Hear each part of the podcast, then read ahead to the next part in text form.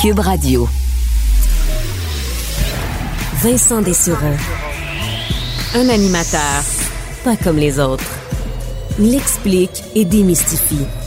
Il couvre tous les angles de l'actualité. Cube Radio. Il pense, il analyse, il commente, il partage. Vincent Dessureau. Cube Radio.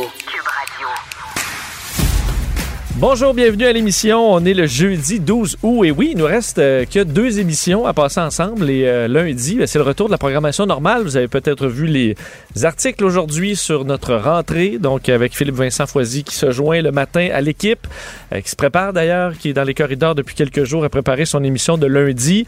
J'ai parlé à Mario aujourd'hui parce qu'il sera de retour. On sera là ensemble dès lundi. Il était au golf aujourd'hui. Une mauvaise journée pour le golf, alors qu'il fait 41. mais est-ce qu'il joue bien? Tu as-tu Euh, demandé? Je sais pas. Mais je sais, il est arrivé une mésaventure. Il vous comptera ça parce que j'ai pas eu tout. J'ai croisé Marie-Claude Barrette ce matin.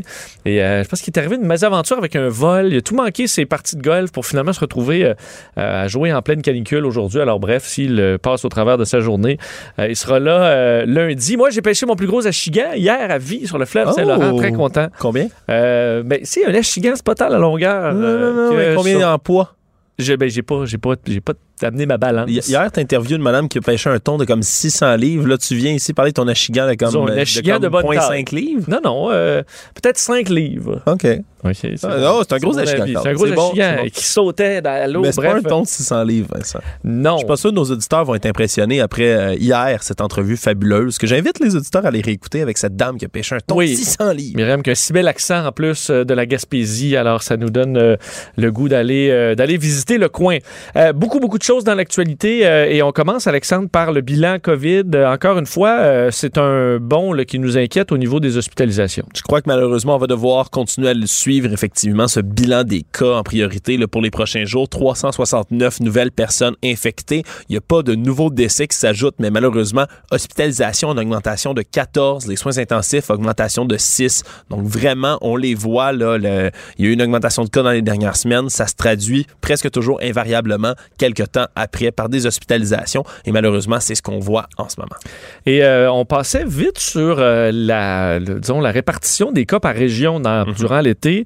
Euh, là, on va s'y intéresser de plus en plus alors que les cas remontent et on découvre que pour la quatrième vague, pour l'instant, c'est surtout la région de Laval qui est touchée. Oui, puis ça ressemble un peu à la première et deuxième vague qui avait vraiment frappé Laval de point, plein fouet. Moins la troisième vague, cependant, mais vraiment là, la quatrième qui semble reprendre là où l'on laissé la deuxième et la première vague. Euh, presque 59 cas actifs par 100 000 habitants en date de mardi. Par comparaison, là, parce que ça veut pas dire grand-chose, simplement comme ça. La deuxième région, c'est 38,7 cas. La Mauricie, le centre du Québec, 3 38,7 par 100 000 habitants. Troisième rang, c'est Montréal, c'est 35 cas à peu près par 100 000 habitants. Puis pour vous donner un autre ordre d'idée, à l'autre opposé du spectre, Outaouais, Saguenay-Lac-Saint-Jean, par exemple, ou le Bas-Saint-Laurent, c'est 7 cas ou moins par 100 000 habitants. Donc, quand on est à 59 pour Laval, c'est vraiment plus qu'ailleurs. On parle entre autres d'un effet potentiellement là, des, des vacances de la construction. Là, on arrive après. C'est peut-être cela qui se fait sentir dans la contagion. Mais ils n'ont pas d'événement de super propagation ou de super propagateurs qu'ils ont trouvé à date, comme ça peut être le cas euh, précédemment dans certaines régions. Et donc, ils ont des brigades qui font la promotion de la vaccination. Il y a des cliniques mobiles. On continue là, à vouloir faire vacciner les Lavallois, les Lavalloises de plein euh, à pied d'œuvre, vraiment. Mais pour l'instant, il semblerait que la région de Laval, malheureusement, là, est frappée de plein fouet. Euh, faux passeports vaccinaux à vendre. Ça, alors qu'on arrivera dans les prochaines semaines avec ce passeport vaccinal, ça peut en inquiéter plusieurs. Ça a pris moins de deux jours là, euh, pour que déjà, après cette annonce de l'implantation du passeport vaccinal au Québec, il y ait des fraudeurs sur Internet qui vendent des faux codes QR aux gens qui voudraient une preuve de vaccination sans recevoir une injection de vaccin. On a même un représentant, nous, de nos collègues du journal, qui s'est fait passer pour un client qui est allé sur les réseaux sociaux Telegram, hein, qui est beaucoup moins réglementé que tous les autres euh, réseaux sociaux sociaux, là, Facebook, euh, Instagram, Twitter de ce monde. Hein. Est-ce qu'on le compare un peu à Parler ou c'est Ouais, ça ressemble un peu. Telegram, ça ressemble beaucoup à Parler là, dans, le, dans le sens où Parler a vraiment une vocation à la base qui est euh, ciblée sur la droite politique et l'extrême droite, beaucoup. Mhm. Mais euh, Telegram, ça tire un peu dans tous les sens, mais sans avoir cette vocation-là à la base, c'est exploité entre autres beaucoup par les adhérents de théorie du complot, de QAnon, les anti-mesures sanitaires, des gens qui veulent s'exprimer sans voir leur publication pouvoir être supprimée. Et c'est donc sur ce sur Telegram-là qu'en moins de 30 minutes, notre collègue a reçu des dizaines et des dizaines d'offres donc de fraudeurs qui vendaient des codes QR pour des sommes en 200 dollars jusqu'à même 515 dollars pour ça. Il y a des vendeurs entre autres qui parlaient que c'est surtout des passes d'Europe et aux États-Unis qui sont demandées pour l'instant. Il y en a même un qui offrait là, un pass sanitaire qui venait de la Régie de la santé de Fraser Health, de la Colombie-Britannique. Donc, euh, d'un peu partout, ce marché-là se diversifie. Ils disent que c'est cher, entre autres, parce qu'il y en a qui parlent d'avoir des plugs chez les médecins qui risquent gros, dit-on, pour euh, vendre illégalement ces codes QR-là. Savoir si c'est vrai, je ne sais pas. Et à quel point euh, l'objectif, c'est que ce, il y aura quelques personnes qui peuvent se faire une falsification, mais euh, je pense pas qu'il y ait une grande majorité de la population non vaccinée qui va se mettre à frauder avec de faux codes QR. Quand même une étape que peu de gens sont prêts à franchir. une étape qui peut coûter très, très cher. donc là, écoute, l'objectif, c'est qu'il n'y ait pas de transmission. Alors qu'il y a quelqu'un qui, là, tombe, il y a la COVID, il y a son faux code QR, c'est des cas qui vont être plus anecdotiques qu'autre chose. Bien, surtout que du côté du ministère de la Santé, les services sociaux, là, on soutient que la preuve vaccinale est inaltérable, qu'une signature numérique faite par le gouvernement du Québec à l'aide d'une clé privée sur chaque code QR. Donc, de vouloir recopier ça, semble-t-il que ce soit mission impossible et que ces gens-là perdent leur temps. Il y a des amendes pour les fraudeurs là, passibles de 1000 à 6000 dollars hein, quand même. Donc, soyez avertis. Euh, non seulement, un, il y a des mauvaises, il y a des très bonnes chances que ça fonctionne pas votre code QR euh, falsifié. Deux, vous risquez qui est gros, une amende. Et, mais malgré tout, semble-t-il que sur Google, sur les autres moteurs de recherche, le mot-clé faux passeport et celui faux vaccin sont de plus en plus nombreux dans les dernières semaines ici au Québec. Toutes les chances sont que vous allez vous faire fourrer, là. Absolument. personne ne vous enverra pas un vrai faux code QR. Vous allez tout simplement perdre votre argent, ce que vous méritez, là. Oui, grandement, là. Absolument. ça, ça, risque vraiment d'être un aussi grand flop que ceux qui avaient fait leur propre euh, carte d'exemption du masque. Je sais pas si tu te souviens de ça au début de la pandémie. C'est vrai, mais écoute, c'était fait euh, complètement boboche. Oh, un signe, un faux signe du gouvernement du Canada qui était laminé sur une carte. Non, non, ça c'était complètement boboche. Ça n'a pas fonctionné. Puis il y a de très bonnes chances, je vous, le promets, que ça fonctionne pas si c'est un faux code QR. Ouais. Si vous prenez votre, votre passe de la ronde là, annuelle, puis vous découpez la ronde pour mettre vaccin, ça marche pas. C'est sûr? Oui, on va s'en rendre compte. On va s'en rendre compte au restaurant. Euh, bon, revenir sur cette histoire de meurtre à Saint-Hyacinthe. Euh, le suspect euh, comparait et on parle, alors qu'on voyait des images de caméras de sécurité, c'est un meurtre totalement gratuit qui est dur à expliquer. Oui, au départ, on s'imaginait peut-être qu'il y avait un lien entre le, suspect Marc-André Houle, 43 ans, et la malheureuse victime Manon Savoie, 57 ans. Mais selon la Sûreté du Québec, on confirmait hier que c'est vraiment un assassinat qui a été commis complètement au hasard, ce qui ajoute, euh, si on veut, à l'horreur de cette situation-là. Euh, donc, euh, cet homme de 43 ans, Marc-André Houle, qui a comparu là, ce matin au palais de justice de Saint-Hyacinthe fait face à des accusations de meurtre au premier degré, d'avoir tenté de tuer une autre femme en l'attaquant au couteau, voie de fermée contre un homme, vol de véhicule à moteur et délit de fuite. On rappelle les événements. Il est entré, lui, dans les galeries Saint-Hyacinthe, dans un commerce de rasoir et a volé un couteau dans un présentoir. Au même moment, Manon Savoie, donc, qui revenait d'un rendez-vous à l'hôpital, a décidé de passer euh, à la bijouterie Burel aux galeries Saint-Hyacinthe pour faire changer la pile de sa montre. Et complètement au hasard, mauvais endroit, au mauvais moment. L'homme de 43 ans a fait irruption. il y a même des images d'une caméra de surveillance d'un commerce avoisinant qui ont capté euh, l'horreur de ce qui s'est déroulé. Ça a duré quelques secondes seulement. Est entré dans la bijouterie, poignarde complètement gratuitement la dame et repart, menace un autre homme euh, et quitte les lieux. Euh, ensuite, lui aurait tenté de s'échapper à bord d'un véhicule volé. Il y a une poursuite policière de plusieurs dizaines de kilomètres. il aurait finalement été intercepté dans la petite municipalité de Saint-Jacques-le-Mineur en Montérégie. Et donc, euh, malheureusement, Madame Savoie, qui serait décédée de ses blessures en début d'après-midi, euh, Marc-André Hull, qui est un homme qui est bien connu des autorités, dit-on, il va revenir devant le tribunal le 3 septembre prochain. Mais c'est certain que c'est vraiment une histoire qui secoue, entre autres, beaucoup la petite communauté de Sainte-Pie, d'où est originaire Manon Savoie. On s'en, doute bien. Très, très triste histoire. Coup de feu à nouveau au centre-ville de Montréal. Oui, c'est pas fini. Hein? On tente de- d'enrayer par tous les moyens cette violence qui secoue la métropole depuis quelques temps, mais ça semble pas avoir porté ses fruits pour l'instant. Très, très tôt, cette nuit, vers 2h15 du matin, il y a plusieurs individus qui se sont postés devant la porte patio d'un appartement sur la rue Baudry, entre les rues Robin et Ontario. Et après avoir cogné à la porte, ils ont tiré plusieurs projectiles en direction d'un petit groupe d'individus qui se trouvaient dans le logement. Les victimes se sont cachées et ont réussi presque par miracle à éviter les multiples balles qui ont été tirées. Personne n'a été blessé dans l'échafourée. Et les occupants de l'appartement, Vincent, tu seras surpris d'apprendre qu'ils sont bien connus des policiers, Ah. ceux qui ont été ciblés par ces balles. J'ai l'impression qu'ils collaborent peu. Ils se montrent très peu coopératifs, Ah, bon. effectivement, avec les services de police. Donc, c'est un thème euh, assez récurrent pour ces fusillades qui surviennent à Montréal et qui est une signature, si on veut, fort souvent des membres du crime organisé. Donc, le périmètre de sécurité qui a été levé tôt là, ce matin, c'est le deuxième événement qui implique des armes à feu à survenir là, dans la métropole en moins de 24 heures. Hier, à Rivière-des-Prairies, en plein jour, il y a eu des tirs qui ont été faits également de ce côté-là. C'est six fusillades déjà depuis le mois d'août. Euh, je veux que tu me parles de cette histoire concernant QAnon, euh, parce que c'est... euh, écoute, on, on se demande toujours à quel point tu passes de de la folie complotiste à des gestes de violence. On sait que pour certains, la ligne euh, éventuellement va être franchie et c'est arrivé aux États-Unis dans une histoire absolument horrible. absolument atroce. Matthew Taylor Coleman, 40 ans, qui est accusé d'avoir tué son fils de 2 ans et sa fille de 10 mois au Mexique avec un fusil harpon. Une histoire complètement sordide qu'il euh, a admis ces meurtres-là de ses enfants et a affirmé vouloir les tuer pour pas qu'ils ne se transforment en monstres. J'explique, c'est que Monsieur Coleman, lui, est un adepte de la mouvance extrémiste pro-Trump QAnon qui, je le rappelle, croit des choses aussi insensées que il y aurait une cabale satano-pédophile qui domine le monde, font des rituels sataniques et sacrifient des enfants pour boire une composante de leur sang appelée l'adénochronine qui leur permettrait de vivre plus longtemps, d'avoir certains pouvoirs spéciaux. Bref, c'est des théories fumeuses, abracadabrantes qui euh, ont énormément d'adeptes, même ici au Québec, de cette théorie-là.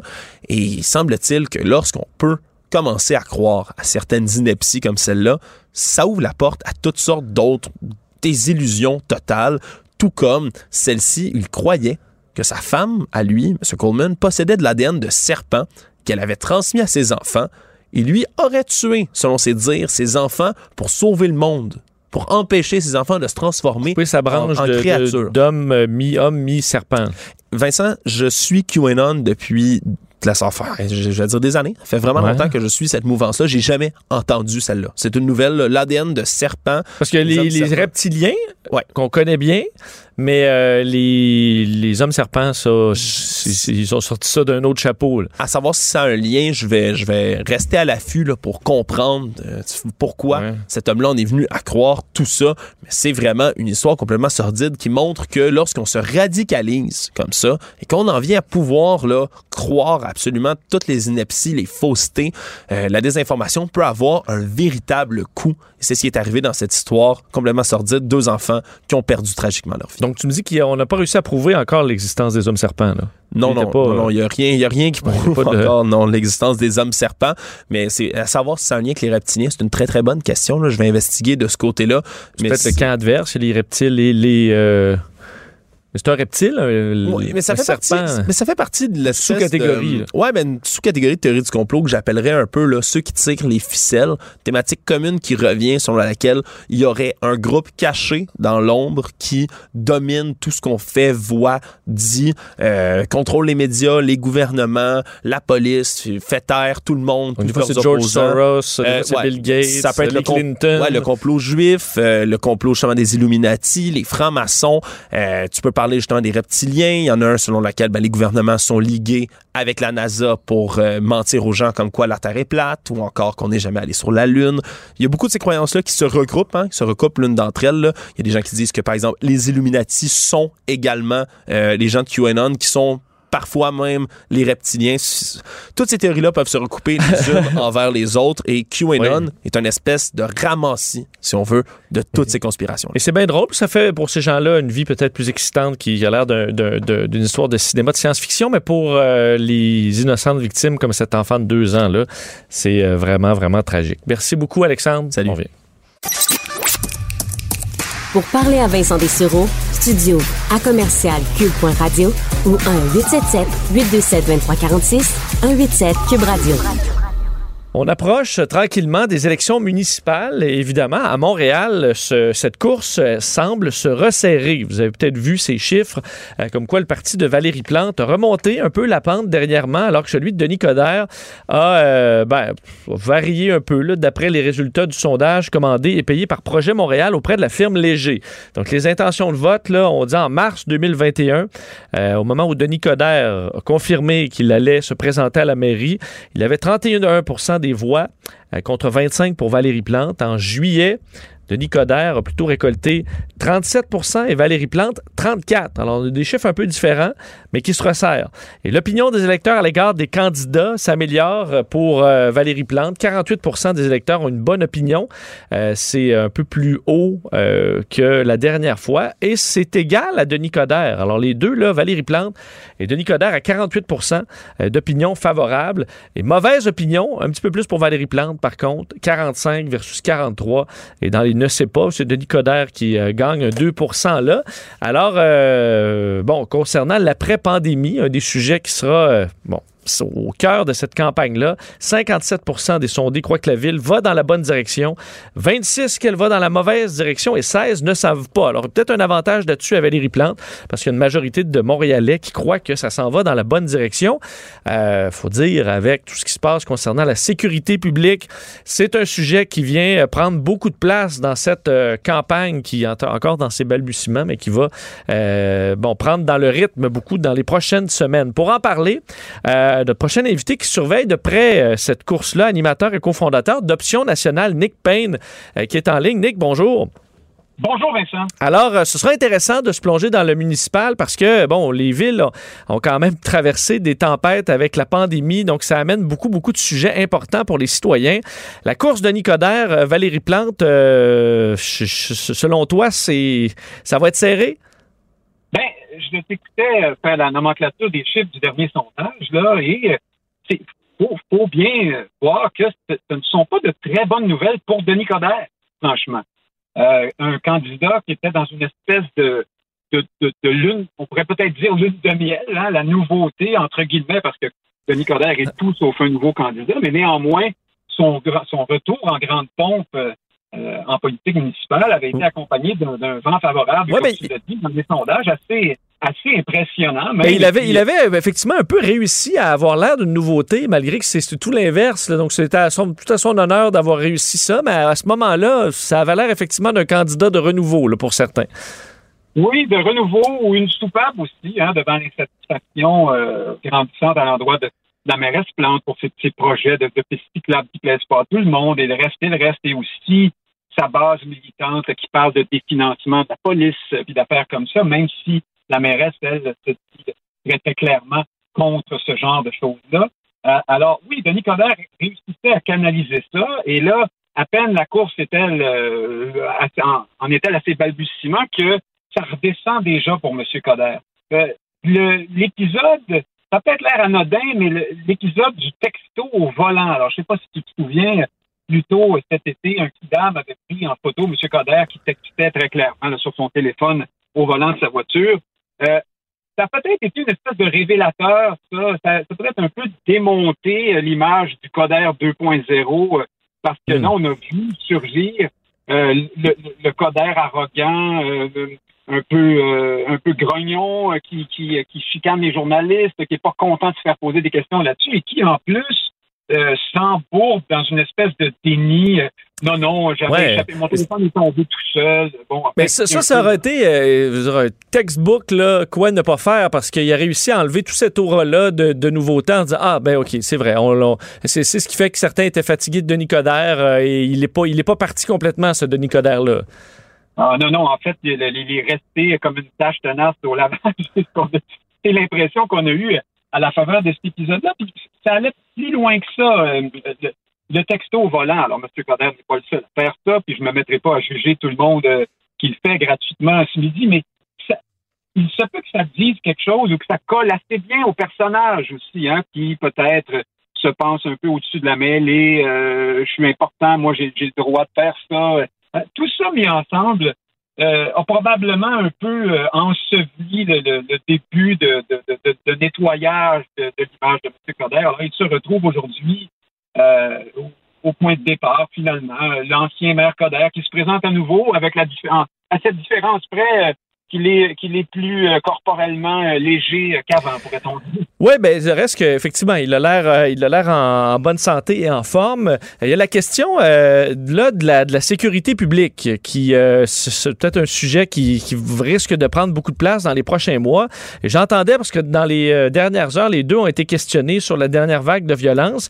Évidemment, pour Denis Coderre qui parlait là, même il y a quelques deux semaines ou une semaine la semaine dernière, disait ah, la ville de Montréal n'est plus sécurisée je vois que c'était euh, bon, beaucoup trop gros pour euh, la réalité dans la plupart des secteurs de Montréal.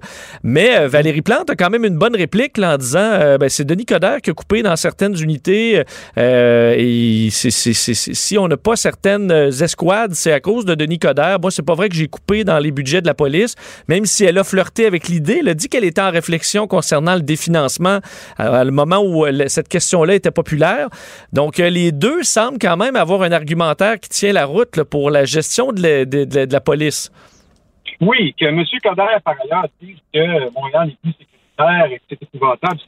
C'est de bonne guerre. On, attend ça jusqu'à un certain point, le candidat qui veut présenter, qui va être euh, calife à la place du calife. Donc, euh, c'est sûr que euh, lui, c'est dans son c'est dans son jeu, c'est assez normal de dire, ben, voyez, ça va mal. En même temps, il n'a pas complètement tort. C'est inquiétant, ces fusillades qui se multiplient.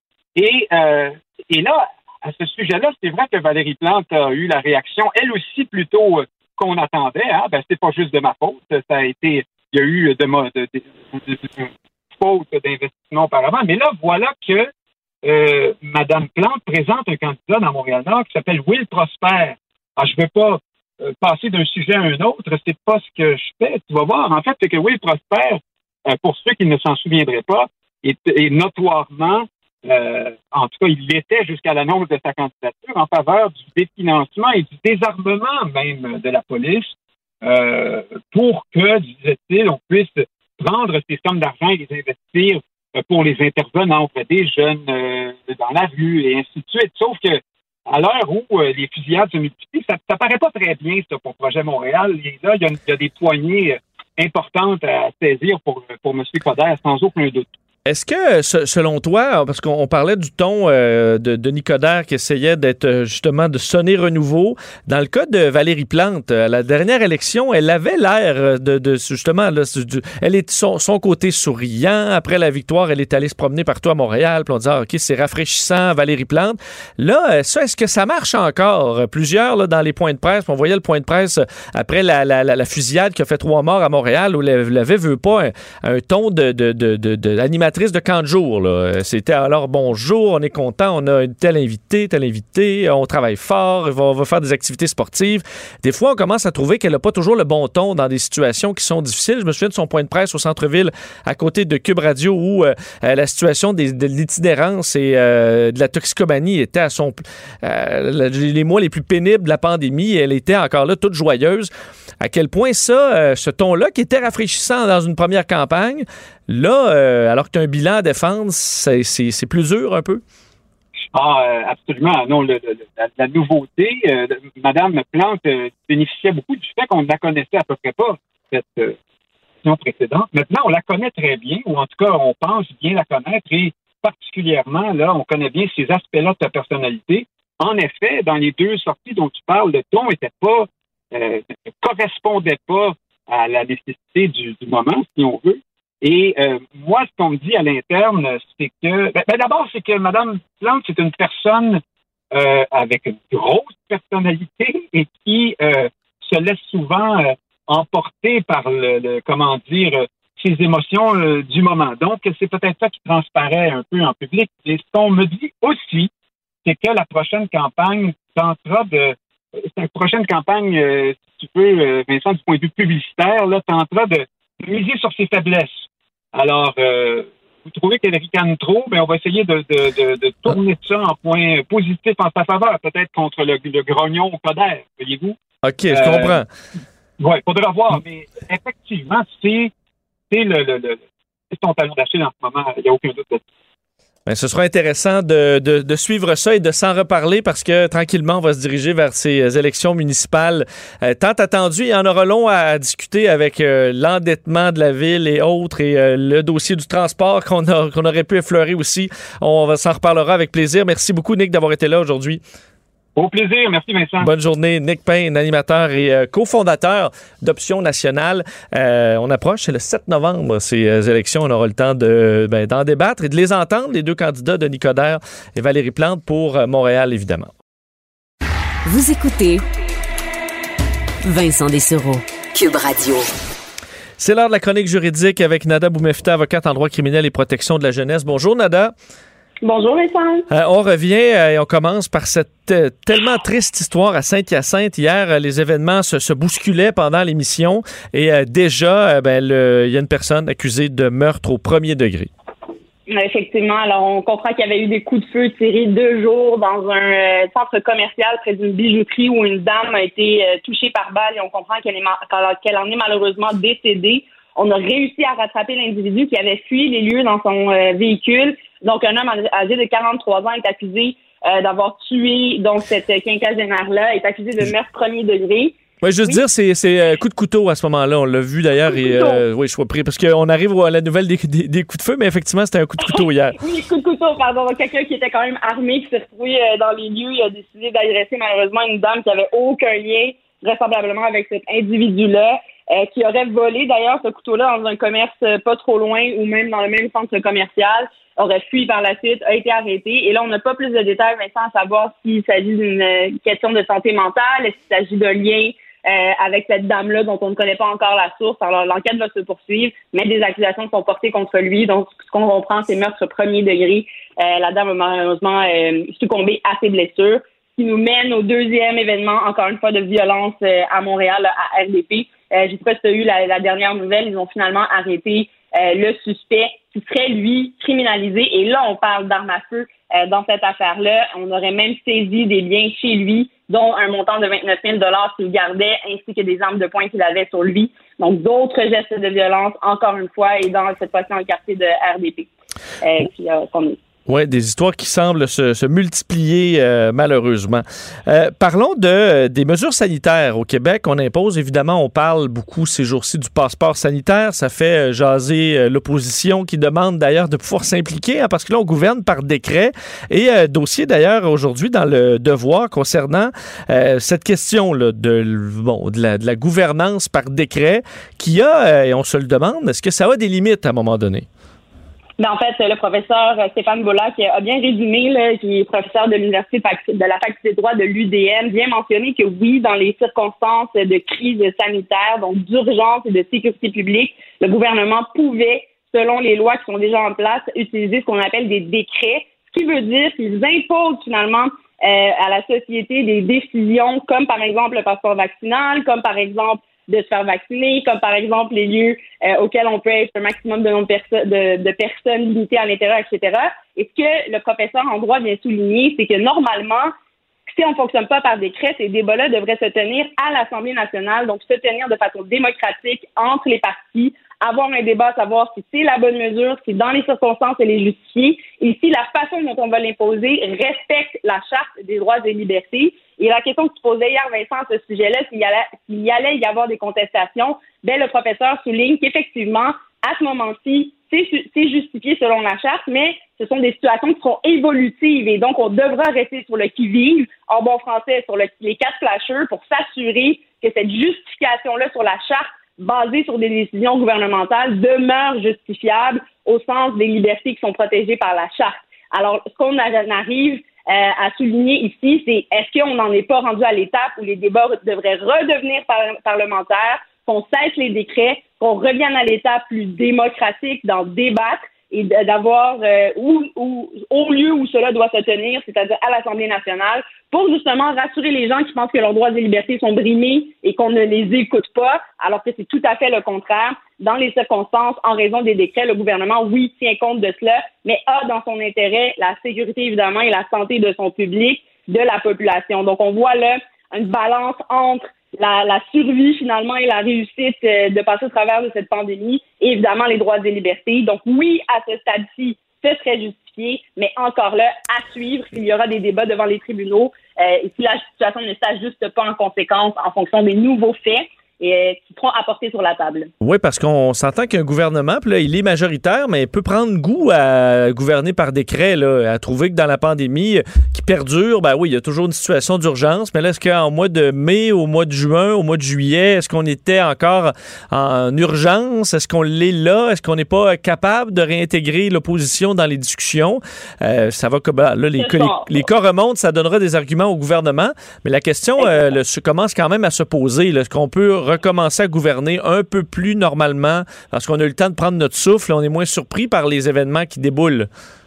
C'est exact, et c'est ce qu'on souligne. Donc, euh, peut-être de ramener ces débats-là devant euh, l'Assemblée nationale, être certain que tous les points puissent être débattus, mais nous rappelons également la situation d'urgence et donc d'agir dans la rapidité pour éviter euh, qu'il y ait d'autres vagues. Le premier ministre l'a même mentionné qu'il y en aura une quatrième, donc probablement encore un changement de circonstances, mais tel que le souligne mon collègue euh, en droit, la situation peut changer de jour en jour comme de semaine en semaine. Et effectivement, quand il y a une accalmie, à ce moment-là, est-ce qu'on est toujours justifié d'agir par décret? Et c'est cette question euh, qu'on se pose. Et je pense que dans une société libre et démocratique, euh, c'est une question qu'on doit se poser agir en conséquence pour éviter justement cette espèce d'image de, de gouvernement dictatorial qui prend des décisions sans passer euh, par la voie démocratique. Et je pense qu'avec les soulèvements qu'il y a en ce moment des anti-vaccins, des anti-ci, des anti-ça, euh, ça pourrait peut-être même permettre de calmer un peu le jeu, de ramener les gens euh, dans une position où ils sont clairement entendus et donc où on tient compte de leurs points pour débattre et conclure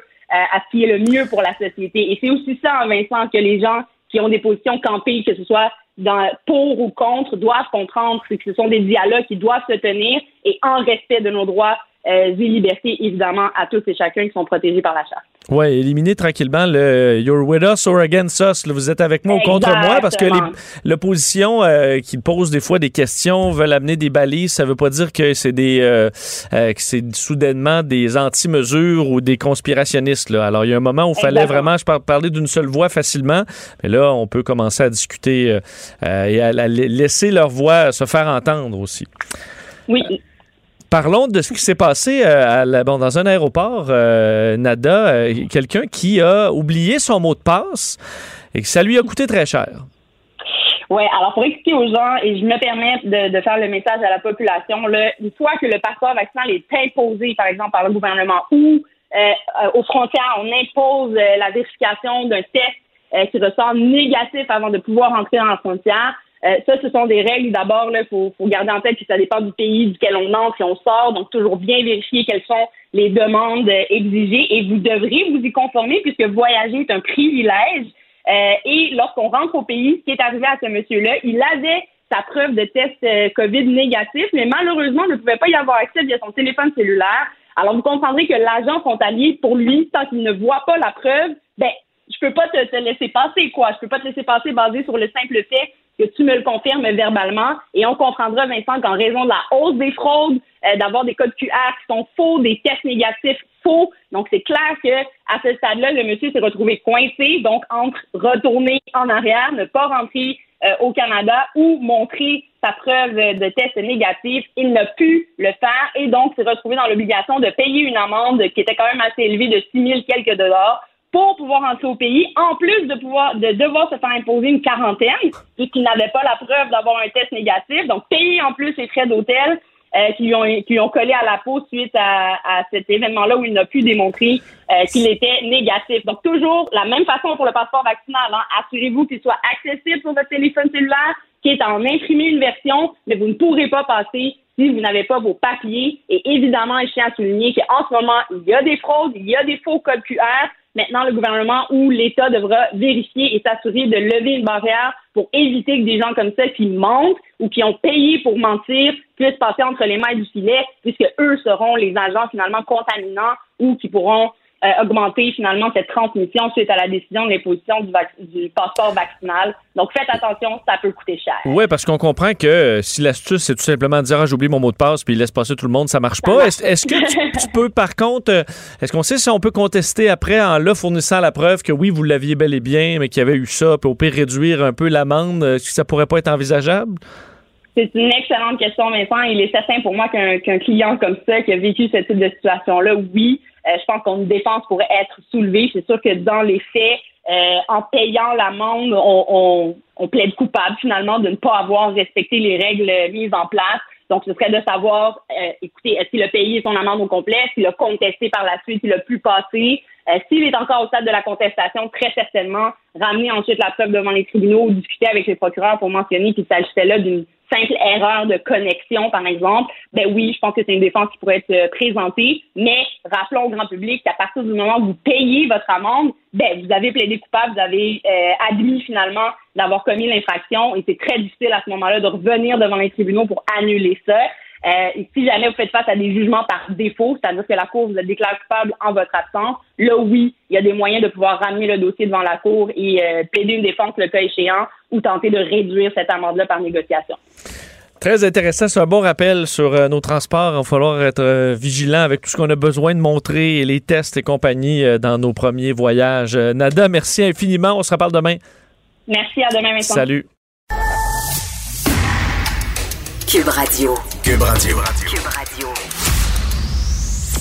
Pour comprendre même les dossiers les plus compliqués, Vincent Dessereau bombe euh, qui est tombée dans les derniers jours dans le monde du sport, euh, dans le monde du soccer, le fait que euh, ben, un certain Messi, Lionel Messi, arrivera dans le Paris Saint-Germain. Alors PSG, une arrivée, il faut dire une équipe qui, quand même moi qui suis pas le soccer, je connais à peu près tous les noms de l'équipe, c'est parce que c'est des superstars dans cette équipe avec Mbappé, Neymar. Alors une équipe à tout casser qui devra évidemment fournir des résultats parce que sinon on va dire bon c'est ça, on va payer tout ce qu'il veut, mais on peut pas acheter la chimie d'équipe et compagnie. Ce qui est sûr, c'est que l'arrivée de Messi fait jaser euh, à la grandeur du monde.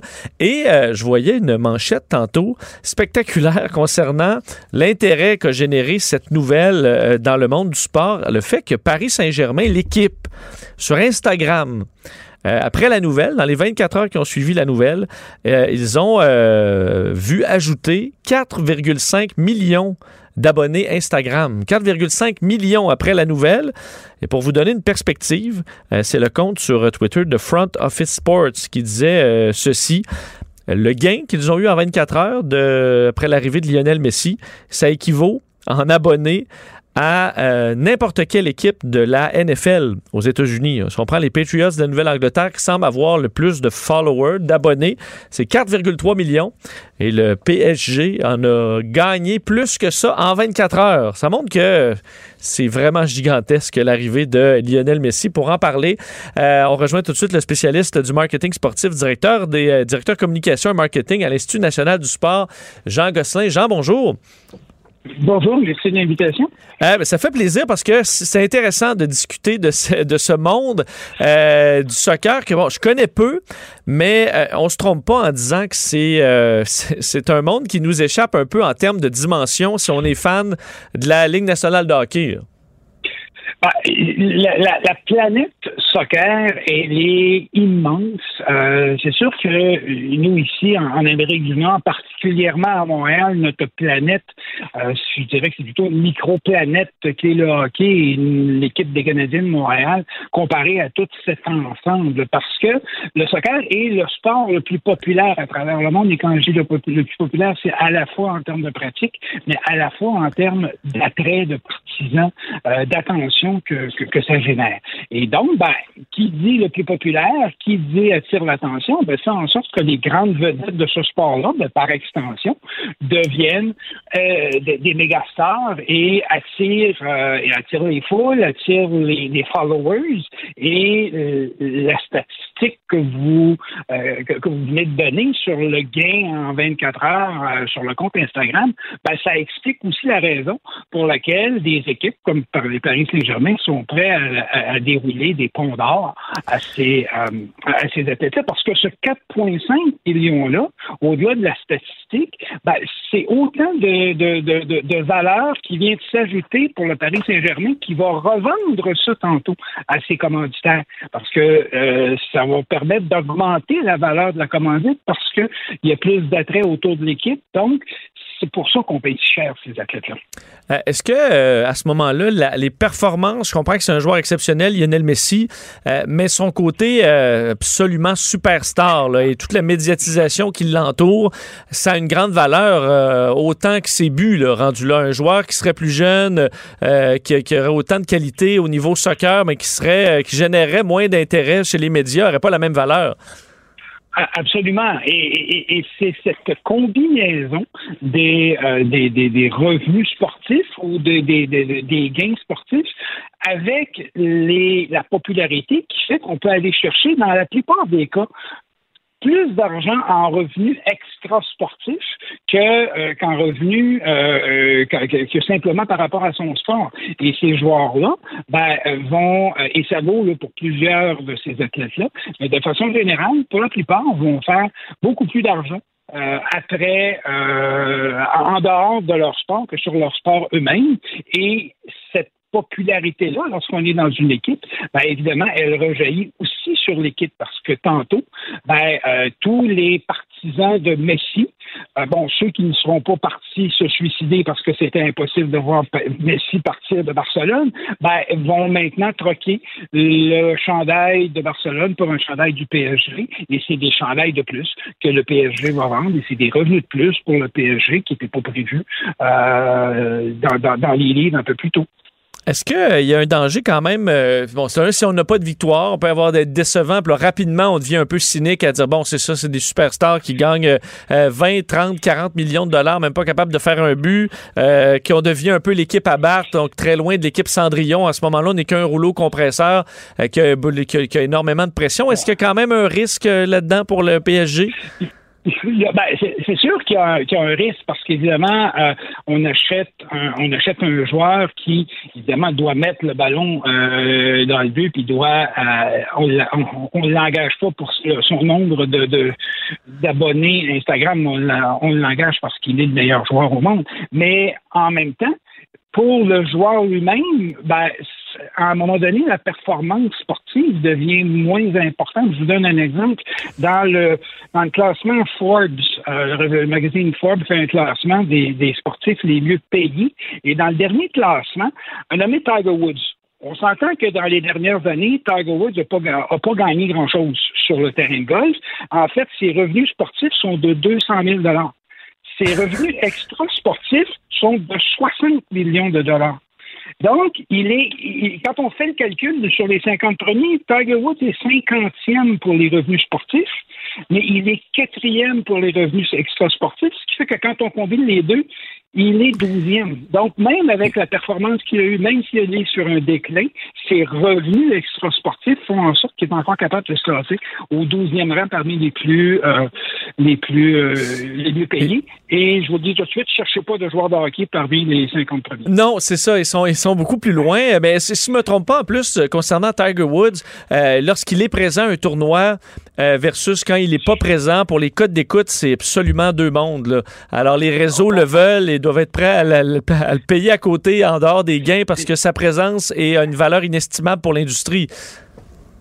Tout à fait. Euh, tout, tout, tout, tout, à fait. Euh, ce genre d'athlètes-là qui sont qui, qui, qui, sont plus gros que leur sport, qui attirent, oui, par euh, leur performance sportive, c'était le cas pour Tiger Woods, mais ont réussi grâce à leur aura, c'est pas très scientifique comme analyse, mais il, se dégage autour de ces athlètes-là euh, une force d'attraction qui fait que, indépendamment de leur euh, de, leurs résultats, ben, ils vont euh, ils vont continuer à attirer l'attention. Sur, la liste de Forbes, qui, je pense que ça va étonner beaucoup de gens, l'athlète le mieux payé euh, sur la liste de Ford, dans la dernière liste, est un athlète euh, adepte des, arts martiaux mixtes. Il s'agit de Conor McGregor. McGregor est quatrième pour les revenus sportifs. A gagné 22 millions. Il, en, il engrange un extra sportif 158 millions. Donc, pour un combiné de 180 millions, ça en fait l'athlète le mieux payé au monde. Et on parle d'un sport qui, somme toute, est populaire, mais on est loin de la planète. Ben Donc, le sport est important, mais l'athlète a aussi son, son, son, son, attraction qui fait qu'il va être capable de se monnayer beaucoup plus facilement. Il faut croire que dans son cas, dans son cas, générer de la controverse, ça l'a aidé dans un sport qui l'accepte peut-être un peu ben, plus aussi que dans d'autres. Ben, et, c'est comme ça qu'on attire l'attention des gens. Eh, bon, je pense pas que, par exemple, un, comportement dans une équipe du même type dans une équipe de, de, soccer ou dans une équipe de football euh, ou même dans l'environnement du tennis professionnel serait acceptable. Mais dans son environnement, dans son milieu, ben, ça fait en sorte que des gens, donc quand on parle de revenus extrasportifs, ce sont généralement des commanditaires ou des marques qui veulent s'associer pour rejoindre une clientèle. Ben, ça veut dire que ce bonhomme-là, pour une certaine clientèle, est très attrayant et on déroule, on sort le portefeuille euh, à cet égard-là.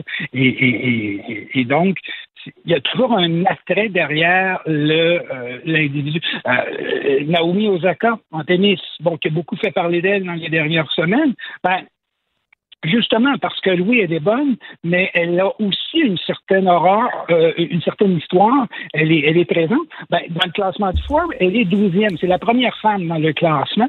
Et ça, ben, c'est, quand même une progression très importante parce que les femmes, c'est beaucoup Serena Williams qui a été longtemps parmi l'athlète la mieux payée, mais elle a, je pense qu'elle n'a jamais atteint plus que la 15e rang, alors que la est, est au 12e.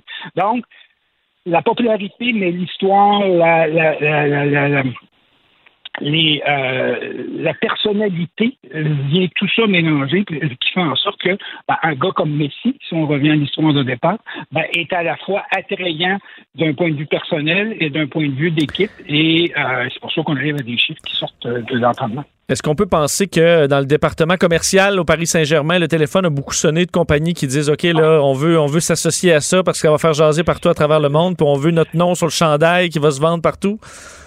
Je n'ai aucune, je n'ai aucune indication. J'ai pas de, j'ai pas de contact au Paris Saint-Germain, mais je peux mettre ma main au feu que les gens qui étaient les plus heureux euh, étaient certainement les gens au commercial, parce que on, la quantité euh, dans, dans, quelques semaines, quand, quand peut-être quand certains chiffres sortiront, la quantité de nouveaux chandails que Messi, à la fois les partisans du, du Paris Saint-Germain vont vouloir le chandail du nouveau, euh, de la nouvelle vedette, et les anciens partisans du FC Barcelone, mais qui étaient d'abord des partisans de, euh, Messi, ben, euh, eux aussi vont vouloir avoir le nouveau maillot avec les nouvelles couleurs. Donc, ne serait-ce que pour ça, et même si le Paris Saint-Germain n'avait pas trop de difficultés à vendre des billets, ben, on peut être certain qu'il y, y aura de la demande de ce côté-là.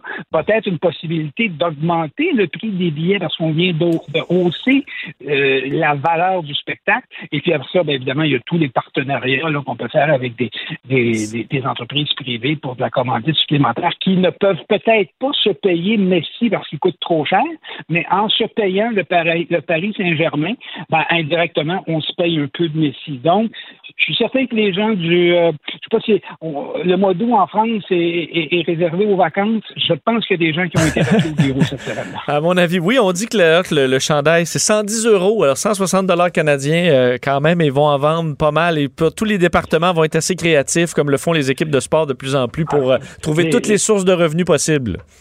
Les affiches, les bobelets, de, nommez-les, il y aura plein de choses aux couleurs de Messi. Les souliers, euh, je pense qu'il est avec Adidas, mais là, j'ai peur de me tromper, ou, Nike, en tout cas, peu importe.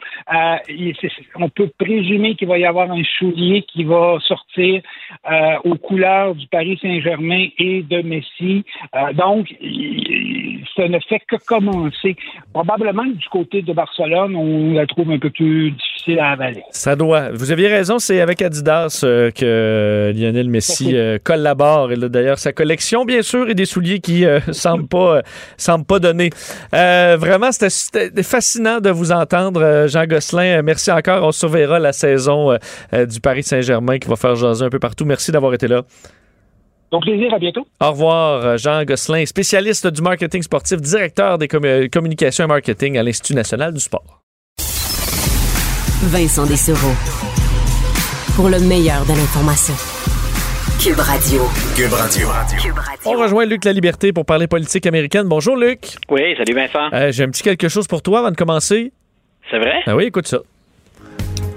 Happy birthday Happy birthday to you. Happy birthday, dear Joe Biden. Ah, c'était. c'était pas Joe Biden, c'était Donald Trump qui te chante. Euh, ben, qui, bon, qui te chante bonne fête. C'est ta fête aujourd'hui, Luc, bonne fête. Écoute, je suis profondément touché qu'un président à la retraite trouve le temps comme ça de, de, de s'adresser à un modeste commentateur québécois. Je suis. Oui, sans montage, sans effets spéciaux, vraiment, euh, le plus naturellement possible. Euh, non, mais Luc, bonne fête, on est content de t'avoir. Ouais, merci, c'est gentil. Commençons en parlant de la vaccination vaccination aux États-Unis, euh, le fait que beaucoup de policiers, entre autres américains, refusent de se faire vacciner et euh, c'est même plus qu'on pensait. C'est des gens qui se retrouvent en première ligne. Ben, écoute, et c'est, euh, j'ai envie de te dire, doublement intéressant, pas forcément réjouissant. On a beaucoup parlé du fait que c'est politisé le, vaccin, mais il semble que ça puisse servir aussi euh, dans le cadre de négociations entre les, euh, les syndicats de policiers, certains, dont un grand syndicat national, et les autorités de certaines villes. Mais quand, pour bien expliquer à nos auditeurs, on, veut dire quoi quand on dit ben il y a des policiers qui, qui hésitent? D'abord, on, est, on, a établi un grand total de, de, de 500, plus de 500 policiers qui sont décédés de la COVID jusqu'à maintenant. Euh, bien entendu, tu le dis, ben, ils sont aux, ils sont aux avant-postes, hein, ils sont en première ligne euh, pour l'attraper, la COVID, puis aussi, bien entendu, pour la transmettre. Euh, quand on dit ils refusent le vaccin ou ils sont peu vaccinés, à Denver, il y a 57% des représentants des forces de l'ordre qui refusent le vaccin ou qui ne l'ont pas pris. À Los Angeles, la moitié du groupe des forces de l'ordre, on imagine de la taille des villes, Denver Los Angeles. À San Francisco, les, politiciens, les, les, les, politiciens. Les policiers sont allés jusqu'à dire, écoutez, euh, nous, là, si jamais vous nous imposez euh, le, vaccin, euh, soit on démissionne, soit les autres prennent des retraites préventives. On quitte plus tôt que prévu. Et quand on fouille un peu et quand on gratte sous la surface, est-ce qu'on retrouverait plus de, sceptiques parmi les représentants des forces de l'ordre? Euh, quand on écoute les témoignages de leurs syndicats, grosso modo, ce qu'ils disent, c'est nous, on l'encourage, la vaccination, mais on défend nos membres. Si on exerce des pressions sur eux, ben, on, va prendre leur défense. Euh, les villes répondent oui, mais ça fait partie de nos prérogatives. On a le droit de l'imposer. Euh, et là, les syndicats reviennent à la charge en disant, ben écoutez, c'est ça fait partie des ententes qu'on pourrait avoir. Donc, la COVID et la vaccination, euh, ben ça s'est trouvé un chemin jusque dans les négociations entre les syndicats puis les, représentants des différentes villes, et on pense qu'on s'en sert comme contrepoids. Donc, on a parlé de la récupération politique, ben c'est une autre forme de récupération politique, ou en tout cas récupération dans le cadre de relations de travail ça demeure quand même, quand on regarde ça objectivement, avec un peu de perspective, avec un peu de recul, euh, un risque ou un pari osé que de euh, tolérer que de, de, si nombreux représentants des forces de l'ordre dans de grandes villes américaines euh, se refusent à se faire vacciner. À New York, on est allé, on a joué ou on a sorti les bras beaucoup plus rapidement que ça. le maire de Blasio a dit vous travaillez pour la ville, puis vous êtes dans des services comme ceux-là, vous allez être vacciné. Donc, on, on, verra si de son côté, il y aura une réponse plus vigoureuse de la part du syndicat, mais ça joue dur.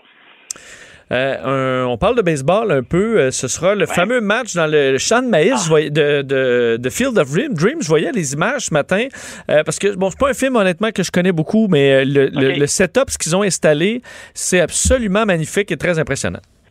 Écoute, pour nos auditeurs, Field of Dreams, là, c'est, euh, il y en a qui ont, on aime ou on n'aime pas ce, ce, ce film-là. Euh, j'ai rarement vu des gens entre les deux. Là, c'est soit on, on, on déteste, on n'aime pas le ton, on n'aime pas le traitement, ou comme moi, on a beaucoup aimé puis on le revoit régulièrement. Mais il est préservé à la bibliothèque du Congrès, puis il est également préservé dans le registre national des films pour sa, sa valeur culturelle. Euh, c'est un film qui euh, donc a, été fait en 1989. Ça s'inspire en passant d'un roman canadien. Donc, c'est William Kinsella qui avait euh, rédigé le bouquin en 1982, puis on l'a porté à l'écran en 89. Pour les amateurs de baseball, pour les amateurs de cinéma, pour les amateurs de baseball, c'est devenu un peu un, film culte. Et c'est euh, Kevin Costner qui joue un, homme milieu de la trentaine qui se pose des questions sur ce qu'il va faire de sa vie. A-t-il réalisé des choses? Il a peu ou pas connu son père. Ça fait longtemps Et à un moment donné, en réfléchissant, il est en Iowa. Euh, ça se déroule à côté de la petite ville de Dyersville. Euh, il entend une voix qui lui dit, ben, construis-le et ils viendront. Il le construit là, ben, c'est un champ de baseball.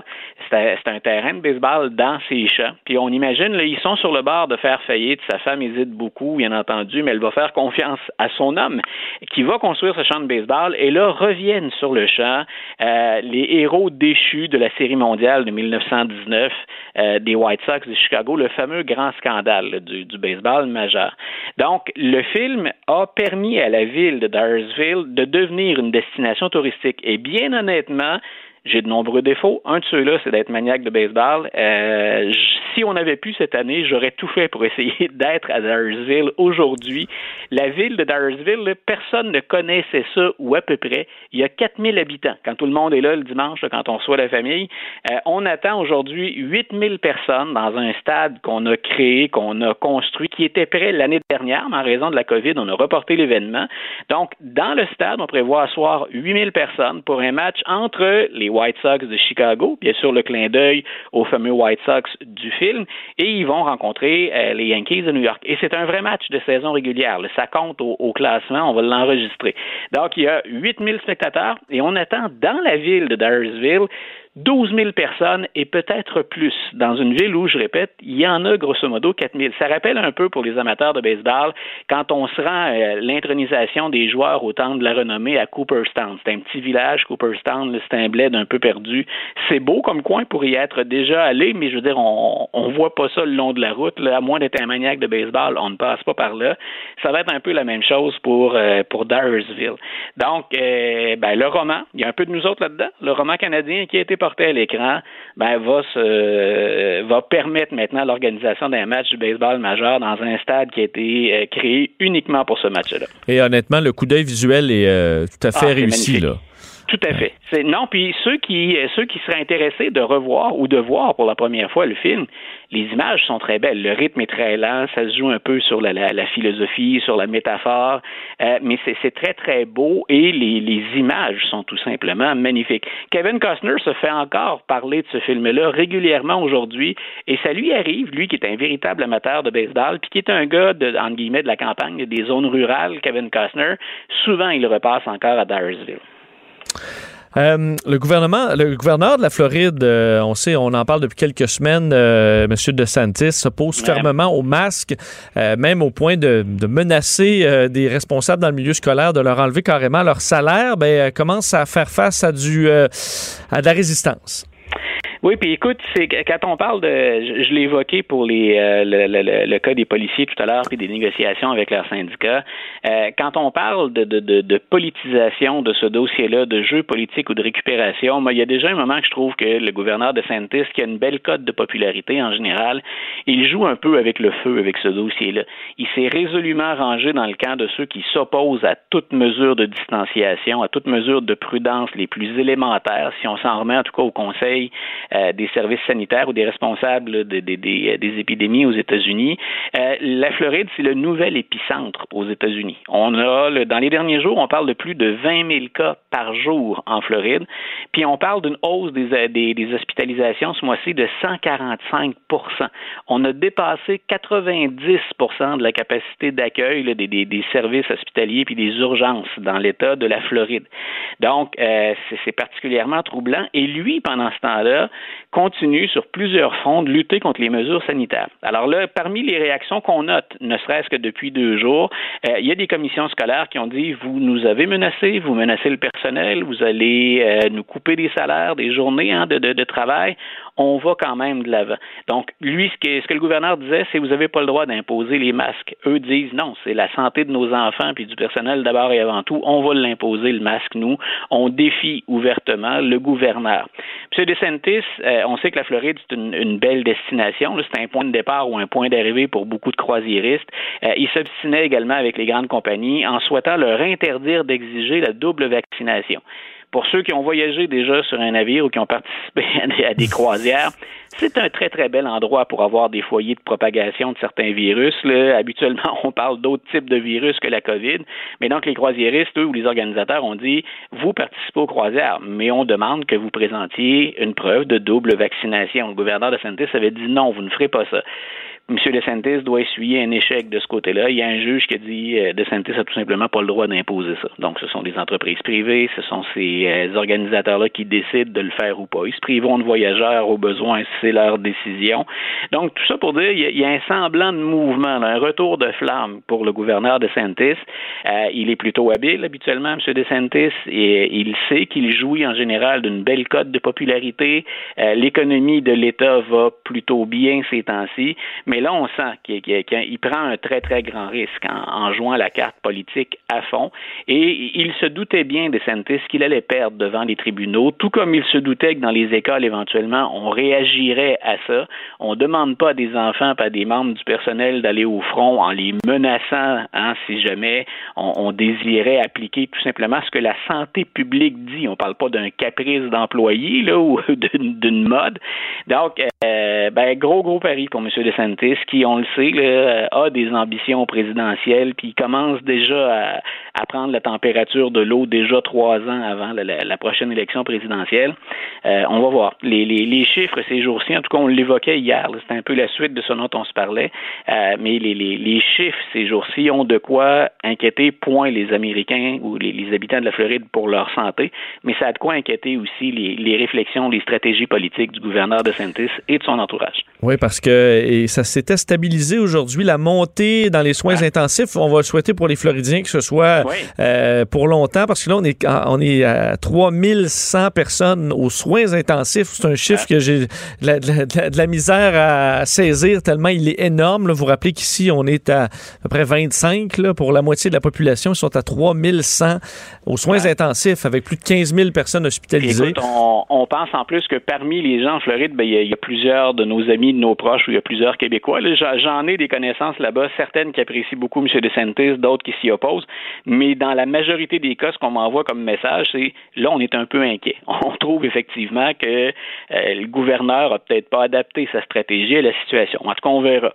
Ça n'a rien de scientifique, ça, comme réaction, mais c'est des échos de Québécois qui sont là-bas que, j'ai enregistrés. Non, on entend des fois dire Ouais, mais toi, si t'es vacciné, pourquoi tu t'inquiètes? Ouais, mais tu peux être malade de d'autres choses aussi. Et là, tu te retrouves dans un réseau absolument submergé avec des employés qui sont euh, qui sont au bout du rouleau, qui manquent On l'a vu, ça, c'est la grande justification. C'est que pour avoir parlé à des membres du personnel hospitalier ici, puis c'est les mêmes sons de cloche qu'on entend aux États-Unis. Il n'y a pas de complot, c'est on entend ces témoignages-là. C'est combien de, d'opérations, de, rendez-vous, de rencontres, de traitements on a dû reporter pour s'ajuster.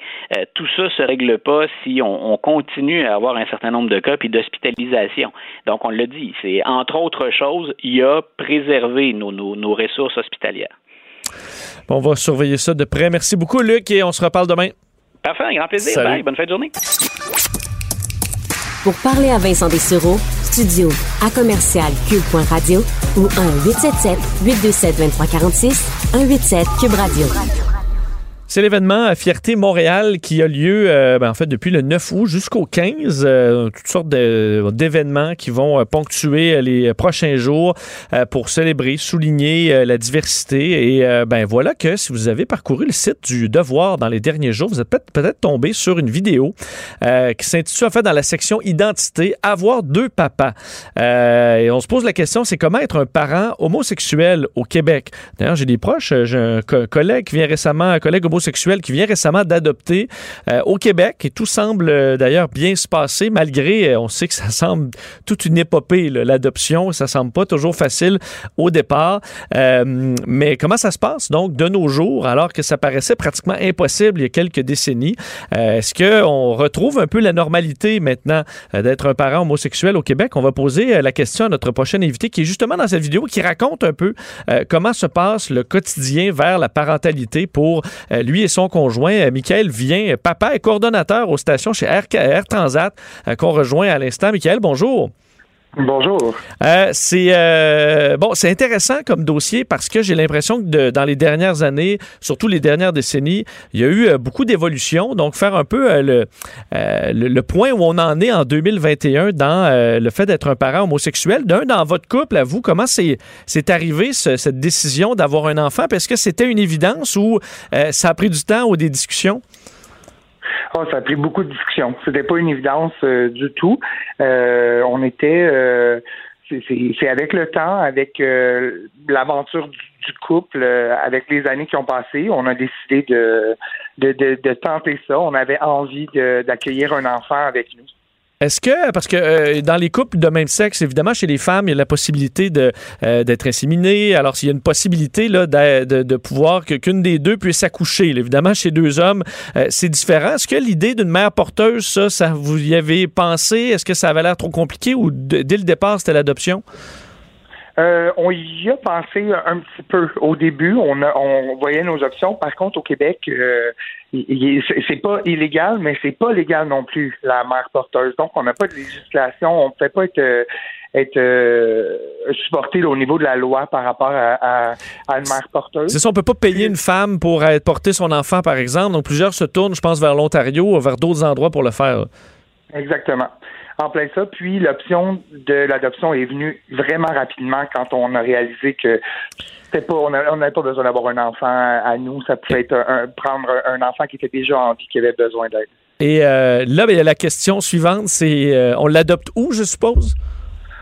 Oui, exactement. C'est en plein ça. Comment ça fonctionne? On est, euh, on est, on a fait nos recherches euh, par nous-mêmes. On a contacté des agences. On a vérifié comment ça se passait. Puis, de fil en aiguille, l'option de l'adoption au Québec euh, est devenue la plus évidente pour nous. Euh, dans vos premières discussions là-dessus, parce que il semble y avoir quand même beaucoup d'étapes, est-ce que vous sentez, euh, euh, évidemment, vous n'avez pas la comparaison étant pas aussi parents hétérosexuels, mais sentez-vous qu'il y a une différence dans le ton, que les gens peuvent être surpris ou ont un ton différent, ou au contraire, durant le processus, ça s'est bien passé? Euh, au niveau du Québec, ça s'est vraiment bien passé, je dois dire. On a fait, euh, on était euh, avec la DPJ, on a suivi le processus avec eux. Ça s'est vraiment bien passé. Il n'y a pas eu vraiment, j'ai pas senti d'écart ou quoi que ce soit là. Donc, on suppose que dans leur cas, peut-être ce qui paraissait nouveau il y a quelques années, ben là, ils en ont connu, ça s'est bien passé. Donc, il n'y a pas d'inquiétude particulière de leur part chez les intervenants de la DPJ. Exactement. Je pense qu'on passe tous dans le même long processus d'enquête et de tout ça. Je pense que même les couples hétérosexuels passent au travers de ça aussi. Justement, parlons du processus, qu'il soit, euh, bon, peu importe le, le, euh, bon, que ce soit homosexuel ou hétérosexuel, le processus au Québec, euh, c'est ce qui est trop complexe. Comment vous le décrivez? Comment a été ce parcours-là pour vous? il est complexe. Il faut s'armer de patience. c'est vraiment un un procédé qui est qui est long en temps et en énergie. On rencontre des gens, on remplit des formulaires et l'attente est quand même euh, assez longue. Donc faut pas euh, faut pas perdre espoir, faut pas s'attendre que ça arrive le lendemain non plus. Et là, racontez-nous comment c'est comment c'est arrivé. Est-ce que c'est un appel ou euh, vous avez eu une confirmation que ça allait se passer? On a reçu un appel, tout simplement. Euh, une fois qu'on avait rempli nos papiers, on dit bon, mais ben, on vous euh, recontacte euh, éventuellement. Puis on a reçu un appel, ils nous ont dit ok, on a un enfant peut-être pour vous, aimeriez-vous le rencontrer? Puis on est allé le rencontrer le lendemain même. Et là, ça a été clair dans votre tête? Oui, ça s'est fait assez rapidement une fois qu'on a rencontré le petit. On l'a vu pendant deux ou trois jours à raison de une heure par jour pour qu'on puisse tout le monde s'habituer ensemble, euh, voir un peu comment ça, ça, se déroulait. Puis après ça, rapidement, il est venu euh, s'installer à la maison. Est-ce qu'il y avait la question sur euh, parce que souvent, bon, il y a adoption, mais il y a une période de flottement là, où les parents de ces enfants-là peuvent se, bon, disons, surmonter des problèmes, retrouver l'enfant. Est-ce que vous, il y a eu, est-ce que vous êtes peut-être même encore dans cette phase-là, mais est-ce qu'il y avait un doute au départ où vous saviez que c'était que, que vous alliez pouvoir le garder? Euh, non, il y a eu un, long doute parce qu'on a fait affaire avec en fait la banque mixte, donc qui est un programme qui sont euh, pour des enfants qui sont en voie d'être euh, de pouvoir être adoptés. Donc, ils ont encore des liens avec la famille, mais que les chances sont très minces pour ces enfants-là de retourner auprès de leur famille. Donc, les parents étaient impliqués au départ. Il y avait des visites enfants, parents une fois par mois. Euh, jusqu'à temps qu'on puisse euh, avoir un verdict en notre faveur. Puis ça a été officiel. Euh, ça a pris environ un petit peu moins de deux ans. Comment vous êtes senti à ce moment-là de la, de la confirmation? Ah, énormément soulagé. Vraiment. parce que c'est sûr que ça reste toujours en tête. Puis de toute façon, l'enfant entretient un lien d'attachement avec ses parents. Euh, ça, le mêle beaucoup. les répercussions après les rencontres étaient quand même marquées. Il y avait quand même des grosses, euh, des gros changements de comportement pendant plusieurs jours après a eu la visite avec euh, avec ses parents. Fait qu'une fois que ça a été réglé, évidemment, on était vraiment très très heureux. Ça doit quand même être déchirant parce qu'on se dit, oui, on souhaite pour l'enfant qu'on aime que ses parents euh, se portent mieux. En même temps, on se dit, je, je, je, veux pas tant que ça parce que je veux, je veux qu'il reste avec moi. Ça doit être des moments euh, d'émotion assez, assez intenses. Oui, absolument, mais on, on ressent beaucoup d'empathie envers les, les, parents biologiques parce que on vient à, on, comprend euh, leur, leur, euh, leur, passé, les raisons pourquoi, puis on ça reste que oui, effectivement, c'est déchirant, mais euh, on, a fait ça avec beaucoup, beaucoup de d'empathie et de calme. On s'est dit ben on est là-dedans, on va voir ce qui va arriver, puis évidemment, on souhaite le meilleur pour tout le monde, là, ouais. Et là, eh ben, vous voilà parents. Euh, et euh, bon, dans la vie de tous les jours, est-ce que, est-ce que ça, ça s'est passé selon vous totalement normalement? Les gens que vous côtoyez, euh, la famille, les passants, les gens qui vont se retrouver là sur le passage de votre enfant, avoir deux papas, est-ce que vous avez senti qu'il y a des, des, parfois des, petits problèmes ou des accros ou pas du tout? Il y en a, c'est sûr, parce que il y a toutes sortes de gens. On croise des gens de toutes sortes, mais il faut, c'est important de vraiment euh, euh, se préparer à ça. C'est important parce que le regard extérieur, il va toujours être là, puis c'est pas toujours le bon regard extérieur, si je peux dire. Fait que des questions, des remarques, on en a eu énormément. On a encore, on en a encore beaucoup, mais euh, c'est pas, on a, on a rien vécu là qui va être traumatisant face à l'enfant. Là. Pensez-vous que ben, l'enfant, lui, va, va, traverser ça à l'école, euh, des commentaires où on se dit, ben, quand il va être rendu au secondaire, lui, là, euh, il sera probablement pas le seul de sa classe? Effectivement, euh, on, espère que ça va, ça va continuer de plus en plus. On voit, on reçoit beaucoup de, de questions justement des gens qui sont intéressés. On, on, on voit qu'il y a un intérêt là, des, couples homosexuels ou même des personnes célibataires aussi homosexuelles qui se posent des questions. On, on s'est fait contacter euh, à plusieurs reprises. Puis ça fait vraiment plaisir d'expliquer le, le, cheminement. Puis pour ce qui est de l'enfant, ben on le prépare du mieux qu'on peut. Il n'y a aucun enfant qui est à l'abri de quoi que ce soit. Puis dans la situation de notre fils, euh, on, on, en parle avec lui, on en parle ouvertement, on lui explique, bon, puis c'est sûr, le questionnement vient aussi de son côté, parce que quand il voit les autres enfants qui ont une famille plus euh, euh, normative, il va nous poser des questions. Moi, pourquoi j'ai pas de maman? Pourquoi? C'est vraiment de prendre le temps avec lui, d'expliquer le, le cheminement. Il y a moyen de de discuter ça avec l'enfant puis de l'outiller correctement pour répondre à ça, justement. Ceux euh, qui vont dire, ah, mais il faut à cet enfant-là euh, l'exemple d'une mère euh, autant que l'exemple d'un père, il faut avoir les deux pour un développement normal, vous allez leur répondre quoi? Oh, que tout se passe à l'intérieur. L'enfant a besoin d'amour, a besoin d'attention, a besoin d'être encadré. C'est pas plus une mère qu'un père qui peut faire ça en autant que l'enfant se sente euh, aimé puis peut évoluer dans un milieu stable.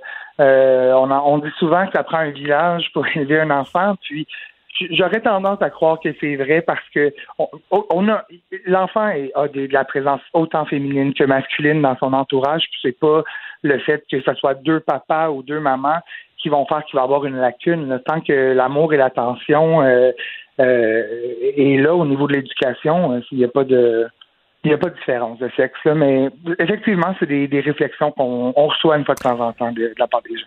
Est-ce que le système peut être amélioré d'une façon ou d'une autre? Est-ce qu'après avoir passé à travers tout ça, vous dites ça, euh, ça, ça pourrait être, ça pourrait être retravaillé?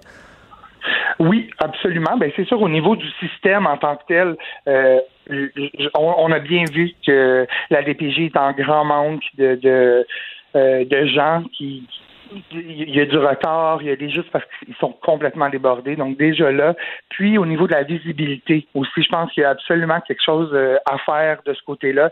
Euh, les gens nous ont dit qu'il y avait toutes sortes de fausses croyances. Je pense qu'on pourrait faire lumière un petit peu plus sur euh, sur l'homoparentalité au Québec, absolument.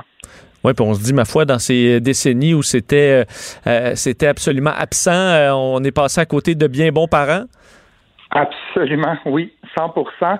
Mais c'est positif parce que de plus en plus, on en voit, de plus en plus, c'est accessible. Ça, je trouve ça fantastique parce que dans les ça fait pas si longtemps que ça, comme vous dites que euh, euh c'était pas très, euh, c'était pas accepté ou que c'était juste inconnu. Puis on, il y a une belle, il une belle évolution de ce côté-là. Ben, c'est bon de vous entendre. J'invite les gens à aller euh, écouter cette cette vidéo, vous raconter un peu justement tout ce qui s'est passé dans les dernières années entourant cette adoption dans sur dans une vidéo vidéo du sur le site du Devoir. Michael Vien, merci beaucoup d'avoir été là. Vraiment, ce super intéressant témoignage. Ben, merci à vous. Au revoir, bonne journée. Michael vient, papa, et euh, ben, voyez, nouveau papa, et euh, se raconte donc euh, dans le cadre de Fierté Montréal qui se poursuit jusqu'au 15 août.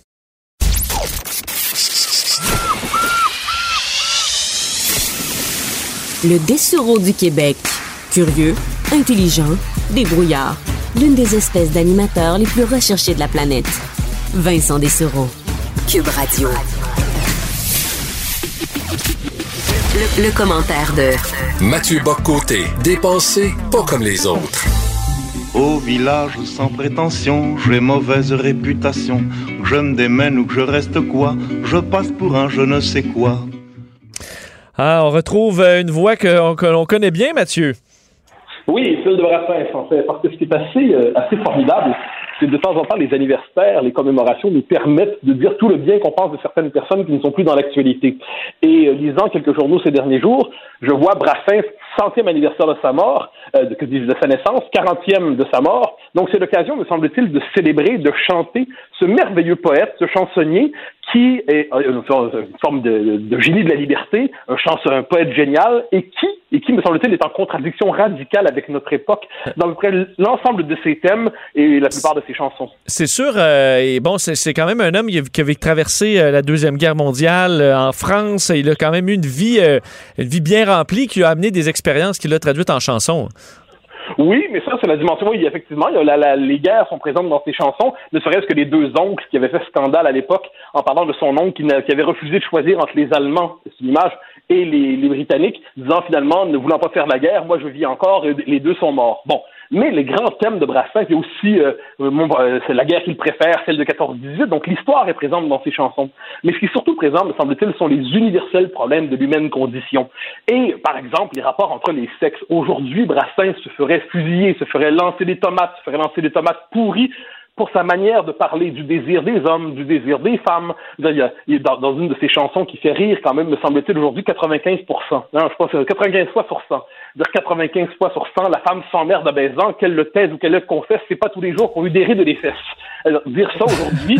Ensuite, Fernande, quand je, on connaît la chanson quand je pense à Fernande je bande, culture du viol, probablement, dirait-on, expression décomplexée d'un désir machiste. Bon, alors là, on connaît, on pourrait en nommer bien d'autres, hein, les copains d'abord, cette espèce de célébration de l'amitié qui est tout à fait remarquable. Donc, on est devant un poète, véritablement, qui, au-delà justement de la politique, Brassens, c'est le poète qui dit la vraie vie est ailleurs, et est dans le droit chacun de faire son petit bonhomme de chemin, de maudire librement l'autre sexe avant de l'aimer, de dire tout le mal qu'on en pense avant de lui prendre par la main, de le prendre par la main. C'est véritablement un poète à l'abri du politique qui a, traversé le siècle, mais qui, me semble-t-il, est une forme de, poète éternel dans la description des, détails, des détails de notre humanité. Mais trouves-tu que ça, que ça, a quand même, que ça a bien vieilli malgré tout quand on regarde euh, Magnifiquement. Ben c'est ça parce que si on regarde des vieux James Bond de euh, Sean Connery là où il disait bon là va-t'en les hommes vont parler clac clac clac des tapes ses fesses puis va-t'en là tu dis ok bon là c'était vraiment à l'époque mais est-ce qu'il y a une lecture qui est encore d'actualité? Oui, ben en fait, c'est pas un chanteur à thème, on s'entend. C'est pas, pas- un chanteur à thèse. On n'est pas devant une espèce de chansonnier militant avec une cause. Il chante tout simplement les petits bonheurs et petits malheurs humains. Une forme de sagesse des gens ordinaires. Hein, sa chanson euh, Stance à un cambrioleur. Hein, c'est quand même pas mal. Il dit le cambrioleur, qui, qui vient chez lui. Et là, il y a une forme d'à travers ce récit. C'est une description du bon goût, du mauvais goût, des rapports familiaux. Et donc, tout lui sert de prétexte de ce point de vue. Et il y a aussi quelques chansons qui font rire. J'ai le souvenir, enfant, avec ma sœur, dans la voiture avec mes parents, quand on allait aux États-Unis en voiture, lorsqu'on chantait euh, Brave Margot. Ah, c'est une chanson qui, à la- est à la fois qui fait rire, qui est amusante, qui en, qui en dit beaucoup sur la bêtise infinie du genre humain. Le plaisir, t'as toujours la meute de lyncher celui qui se distingue. Donc, on se retrouve avec un poète qui, sans, sans militer, par le simple contraste entre la liberté qui était possible dans son temps, bien qu'il était censuré, soit dit en passant, mais la liberté créative qui était la sienne, une maîtrise de la langue française qui vous ferait tous rougir de honte, et aujourd'hui, avec l'espèce de poésie subventionnée, intersectionnelle, célébrée dans des colloques insupportables sur l'idée, bon, on connaît tout le tralala, eh bien, le grand contraste entre ce poète génial et notre époque assez médiocre quand même à certains égards en ces matières, donne raison à Brassens. Il faut le relire, il faut le chanter, il faut apprendre ses chansons et quelquefois même les chantonner devant l'esprit de l'époque. Euh, mais certains diront, euh, je pense au- qu'aujourd'hui, ah, il n'y a plus de, grands poètes comme à l'époque, mais c'est c'est qu'il manque de grands poètes ou qu'il n'y a plus de gens pour les écouter ou plus de, de bassins euh, d'écoute pour ce genre de- de- d'artistes-là? Je sais pas. Moi, j'ai l'impression que chaque fois que j'entends Brassens quelque part, tout le monde se réjouit de sa présence. C'est la même chose pour Brel. Chez nous, c'est on a nos propres grands ici, mais dans la chanson française, il y en a quelques-uns qui n'ont pas été remplacés. Et euh, puis ensuite, bon, apparemment, on nous dit oui, mais le génie de l'époque est ailleurs. Ben, certes, mais on l'a pas trouvé. Et, euh, et je pense que la nostalgie Brassens, ce n'est pas que la nostalgie d'une vieille France qui n'est plus et que nous aimions. C'est la nostalgie d'un monde où la liberté pouvait s'exprimer de manière camaille et décomplexée. Une, une liberté gauloise, une liberté du banquet, une liberté de la camaraderie. Et ça, bon, dans notre époque enrégimentée, conformiste, hein, il y a une très belle chanson, justement, La mauvaise réputation, sur, euh, justement, sur le conformisme et trompette de la renommée. Hein, c'est formidable. Dans la civilisation du cancan instagrammesque, trompette de la renommée, hein, quelle, partie, de moi-même dois-je montrer pour enfin faire parler de moi dans les gazettes, dit-il à sa manière, mais bien mieux. Ah ben c'est quand même, euh, il y, a- il y a vu deux ou trois choses s'en venir. Ben, euh, il y a entre autres, bon, moi, une qui me vient en tête parce que j'ai euh, un de mes films, une de mes comédies cultes étant Le Dîner de con. Quand on est con, là, cette année, avec la pandémie, euh, pour moi, cette chanson-là, euh, euh, je pourrais l'écouter et ça, ça, ça, ça fitterait comme un gant. là. Ah oui, ah oui, non, la- la description du con est une constante chez lui et c'est quand même assez remarquable. Mais on pourrait dire aussi, même si on s'intéresse aux choses religieuses, ce qui est assez rare au Québec, son éloge de la messe en latin. Hein, Brassens, l'anarchiste athée, c'est l'éloge de la messe en latin parce qu'il y voit la beauté finalement d'un rituel de toujours, un rituel poétique, un rituel mystérieux à sa manière. Il y a quelque chose, donc c'est une description très fine de plusieurs parties de l'âme humaine. Euh, et encore une fois, ça se réécoute assez remarquablement. C'est-à-dire, bon, il y a peut-être des chansons qui nous échappent aujourd'hui, et encore, si elles nous échappent, mieux vaut les chercher un peu, on va trouver leur sens. J'ai lu qu'il avait commis des petits larcins quand il était jeune, euh, Mathieu. Est-ce que on peut pas laisser de la place comme ça? Ah oui, est-ce qu'on doit le, On va le on va retirer? canceller. Oui. Ah ouais, cancelons Brassens hein, pour, pour misogynie probablement, pour euh, célébration du cambrioleur probablement, pour pacifisme, pour défaitisme. En plus, il n'était pas redevant nationaliste. C'est à mon tour de le canceller. Euh, non, aujourd'hui, cette manie aujourd'hui de canceller à peu près tout le monde, c'est une manie lassante qui nous vient des États-Unis. Et en ces matières, comme en tout autre, il nous faut nous vacciner contre l'influence américaine. C'était bien dit. Mais merci beaucoup, Mathieu. On se reparle demain. Bonne journée, bye bye. Bonne journée. On y va dans mes souvenirs avec euh, Quand on est con de Georges Bra- Bra- Georges Brassens parce que ça, comme je dis là, ça fit beaucoup dans l'époque dans laquelle on vit. Quand on est con, on est con. Pour parler à Vincent Dessureau, studio à commercial cube.radio ou 1-877 827 2346 187 cube radio. Vous savez que je m'intéresse beaucoup au monde de l'aviation euh, parce que, bon, ça m'intéresse en général, euh, également parce que j'ai hâte de revoyager comme beaucoup de Québécois euh, ont bien hâte que la vie reprenne et qu'on puisse aller se promener un peu partout à travers le monde. Et l'industrie de l'aviation qui allait, on s'entend là, super bien avant la pandémie, elle l'a eu difficile. Ça a été l'une des industries les plus atteintes, frappées par la pandémie. Mais on s'attend à ce que ça reprenne et que ça reprenne pas mal. Et on voyait il y a quelques années, en fait, même juste avant la pandémie, une très, très grande pénurie de pilotes qui semblait être vraiment à un niveau euh, très problématique. Les compagnies qui s'arrachaient des pilotes avec de moins en moins d'heures parce que euh, on, euh, ce qui aurait pris normalement des années avant d'atteindre certains postes plus intéressants de pilotes, ben là, on pouvait les atteindre plus rapidement.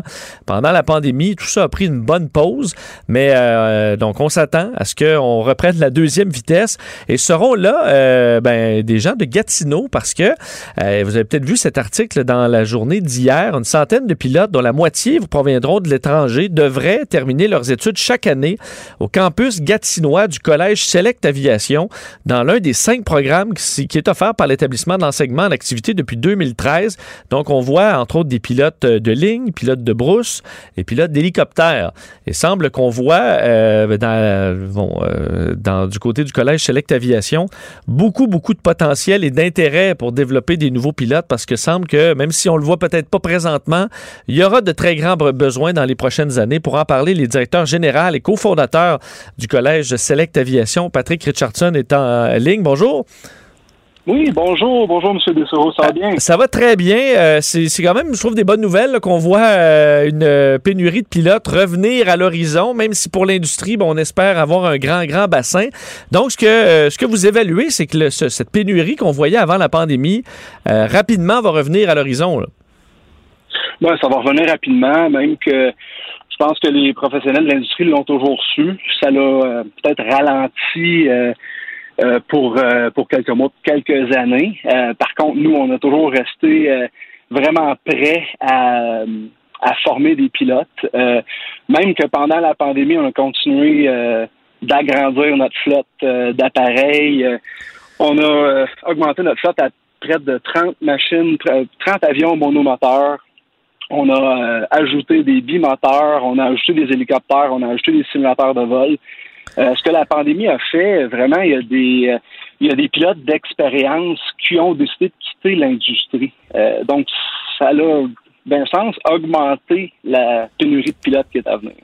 Est-ce qu'il y a de grandes différences, je, suppose que, que, oui, quand même, dans les besoins en pilote de brousse, pilote de ligne, pilote d'hélicoptère? Est-ce que là, les, la demande où il y a certaines, bon, certains cours où le taux de placement va être pas mal différent de d'autres?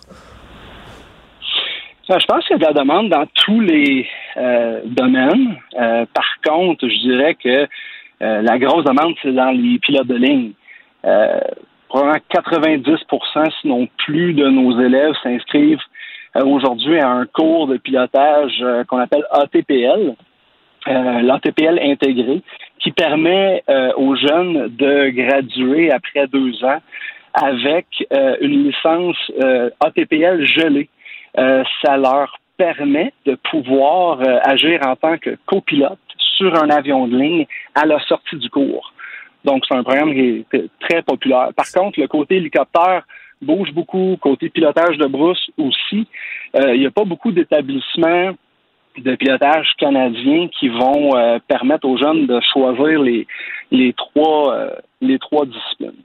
On s'entend que donc, le, chemin euh, qui nous amène directement vers un poste qui, risque d'être confortable, avec des bonnes conditions, ces pilotes de ligne, ce programme-là à TPL où on arrive puis on n'a pas nécessairement, pardonne-moi l'expression, mais charrier des boîtes dans le Grand Nord, comme il fallait faire avant. Oui, c'est vrai que ça l'a changé avec les années. Euh, ce programme-là prépare vraiment les jeunes euh, à aller directement travailler dans un cockpit. Et oui, euh, on en a moins qui vont aller, comme vous dites, charrier des boîtes dans le Grand Nord. Par contre, ces pilotes-là qui vont charrier des boîtes dans le Nord, comme vous dites, ben on en a besoin pareil. On a ben besoin de pilotes qui veulent aller sur les hélicos. On a besoin de pilotes qui veulent aller sur, sur la brousse. Je vais vous dire une autre chose. Ça nous prend des instructeurs de vol.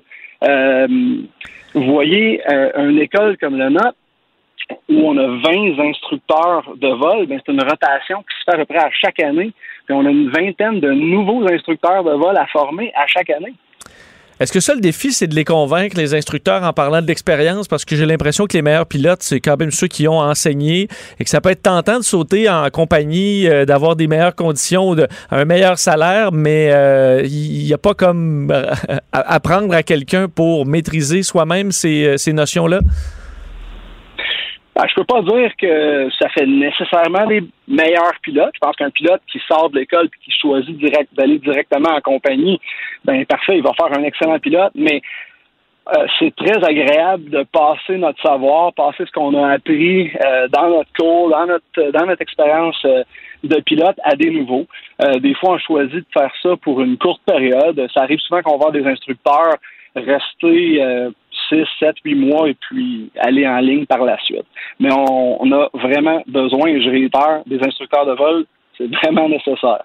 Euh, est-ce qu'il y a de la demande, j'ai l'impression, d'un peu partout à travers le monde? Est-ce que s'il y a un bassin là intéressant de former des pilotes de l'international, on voyait des pilotes qui arrivaient entre autres de Chine, de d'autres euh, endroits où eux, euh, les, écoles sont, sont manque de place tout autant, alors on se tourne vers l'international. est-ce que ça, c'est une clientèle qui vous intéresse aussi? Oui, ça nous intéresse. Aujourd'hui, on a plus de 50% de nos élèves qui viennent de l'étranger. Ce ratio-là va diminuer pour être environ à 50% euh, Nous, on a des élèves qui viennent de plus de 50 pays différents, dont le Canada. Et puis, euh, c'est définitif que ça demeure un, euh, des marchés qui sont intéressants pour nous. On voyait quand même euh, bon euh, des euh, l'arrivée de, l'école à l'aéroport exécutif de Gatineau Ottawa a amené des investissements là, subventions totalisant près de 12 millions de dollars pour agrandir les installations, nouvel édifice de 12 000 pieds carrés qui va être construit cet automne à côté de l'aérogare actuel. donc on, on, augmente pas mal. Est-ce qu'au niveau des simulateurs vous êtes équipé aussi? Est-ce qu'on a besoin de ça pour pouvoir arriver plus rapidement et à moindre coût à son brevet final? Oui, absolument. Euh, les, programmes de, pilotage euh, contiennent beaucoup de formations en, en, simulateur. Euh, nous, présentement, on a trois simulateurs de vol de marque Alcim. On en a, on va bientôt en commander un quatrième.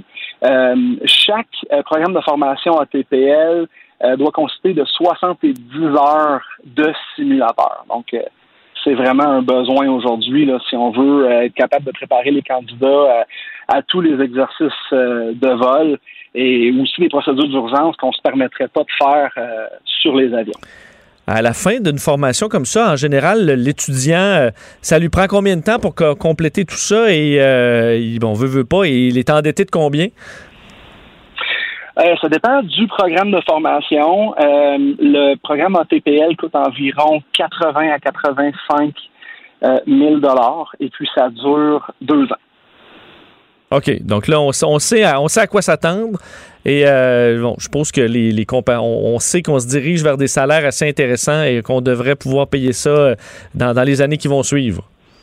Non, absolument. C'est clair que c'est des bonnes conditions de travail euh, pour les candidats qui vont qui vont finir leur cours. Et c'est tellement un beau métier pour quelqu'un qui est passionné de l'aviation.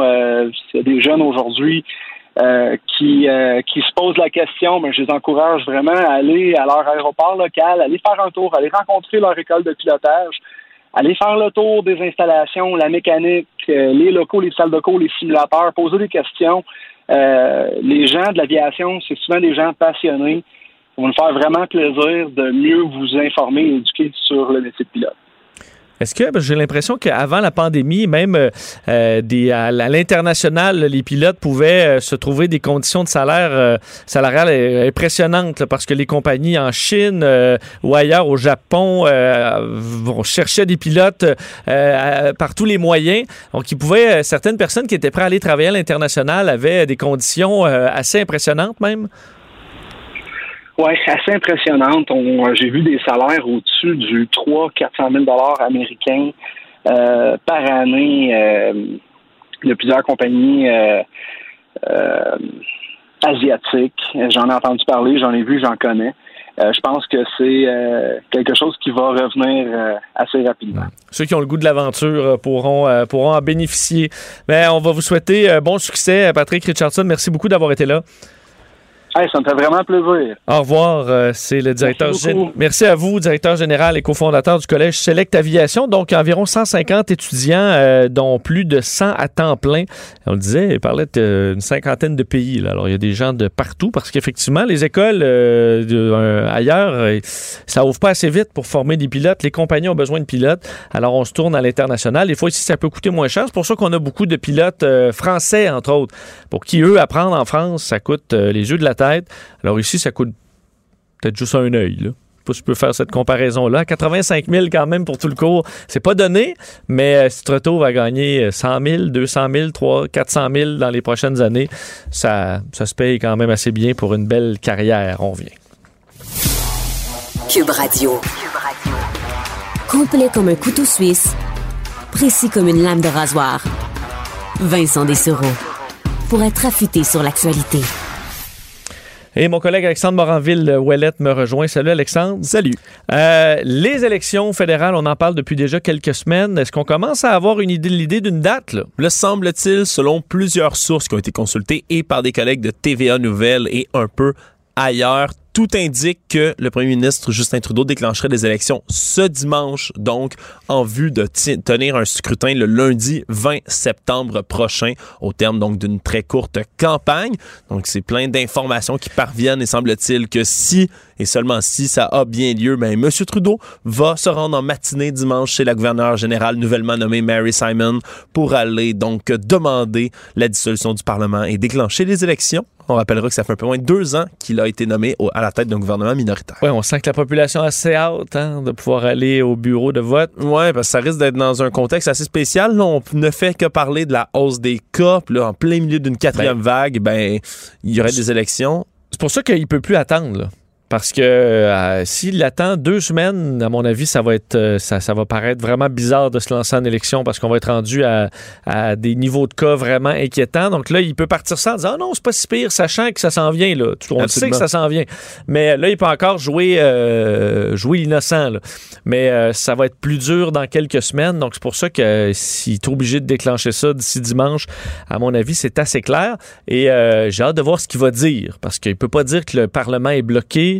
On peut pas Euh, dire qu'il y a de l'opposition systématique contre lui, non, il- vraiment. on ne voit pas l'opposition euh, ou à peine. Là. Alors, il fait à peu près ce qu'il veut, Justin Trudeau. Donc, il va falloir nous... Il va nous sûrement emballer juste- ça. Ah, il va Il sûrement capable, nous emballer ça en firoapé avec des belles paroles, du français un peu hésitant. Ça va être beau. à des voir. belles phrases. Euh, Des faudrait- phrases lourdes. Des phrases ça- lourdes. Lourdes, mais pas de sens. Non. Dans certains cas. Non. on verra ça dimanche et on devra se préparer. On verra les panneaux euh, apparaître un peu partout d'élections dans les prochaines semaines, qu'on le veuille ou non. Euh, un homme armé menace un politicien à Gatineau. Oui, c'est toute une histoire qui est survenue hier en soirée qui refait surface maintenant aujourd'hui, alors qu'il va comparaître cet après-midi au palais de justice de Gatineau. Un homme qui, a, dans la quarantaine, a menacé euh, d'un message mardi après-midi sur Facebook euh, en disant que le Québec se souviendrait de lui le 1er septembre, aurait menacé en même temps un politicien, et aurait également publié une photo de lui avec une arme. 1er septembre, pourquoi? Mais c'est l'entrée en vigueur du passeport sanitaire.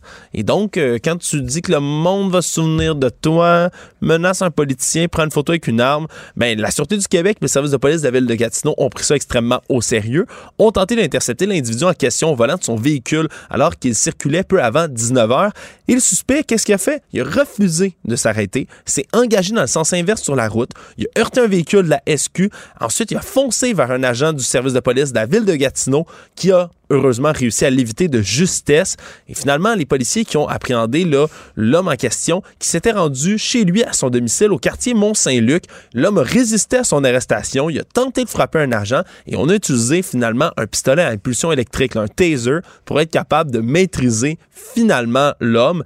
Et Évidemment, lors de la perquisition de sa demeure, les forces de l'ordre qui ont trouvé plusieurs armes, qui ont séduit du matériel informatique également.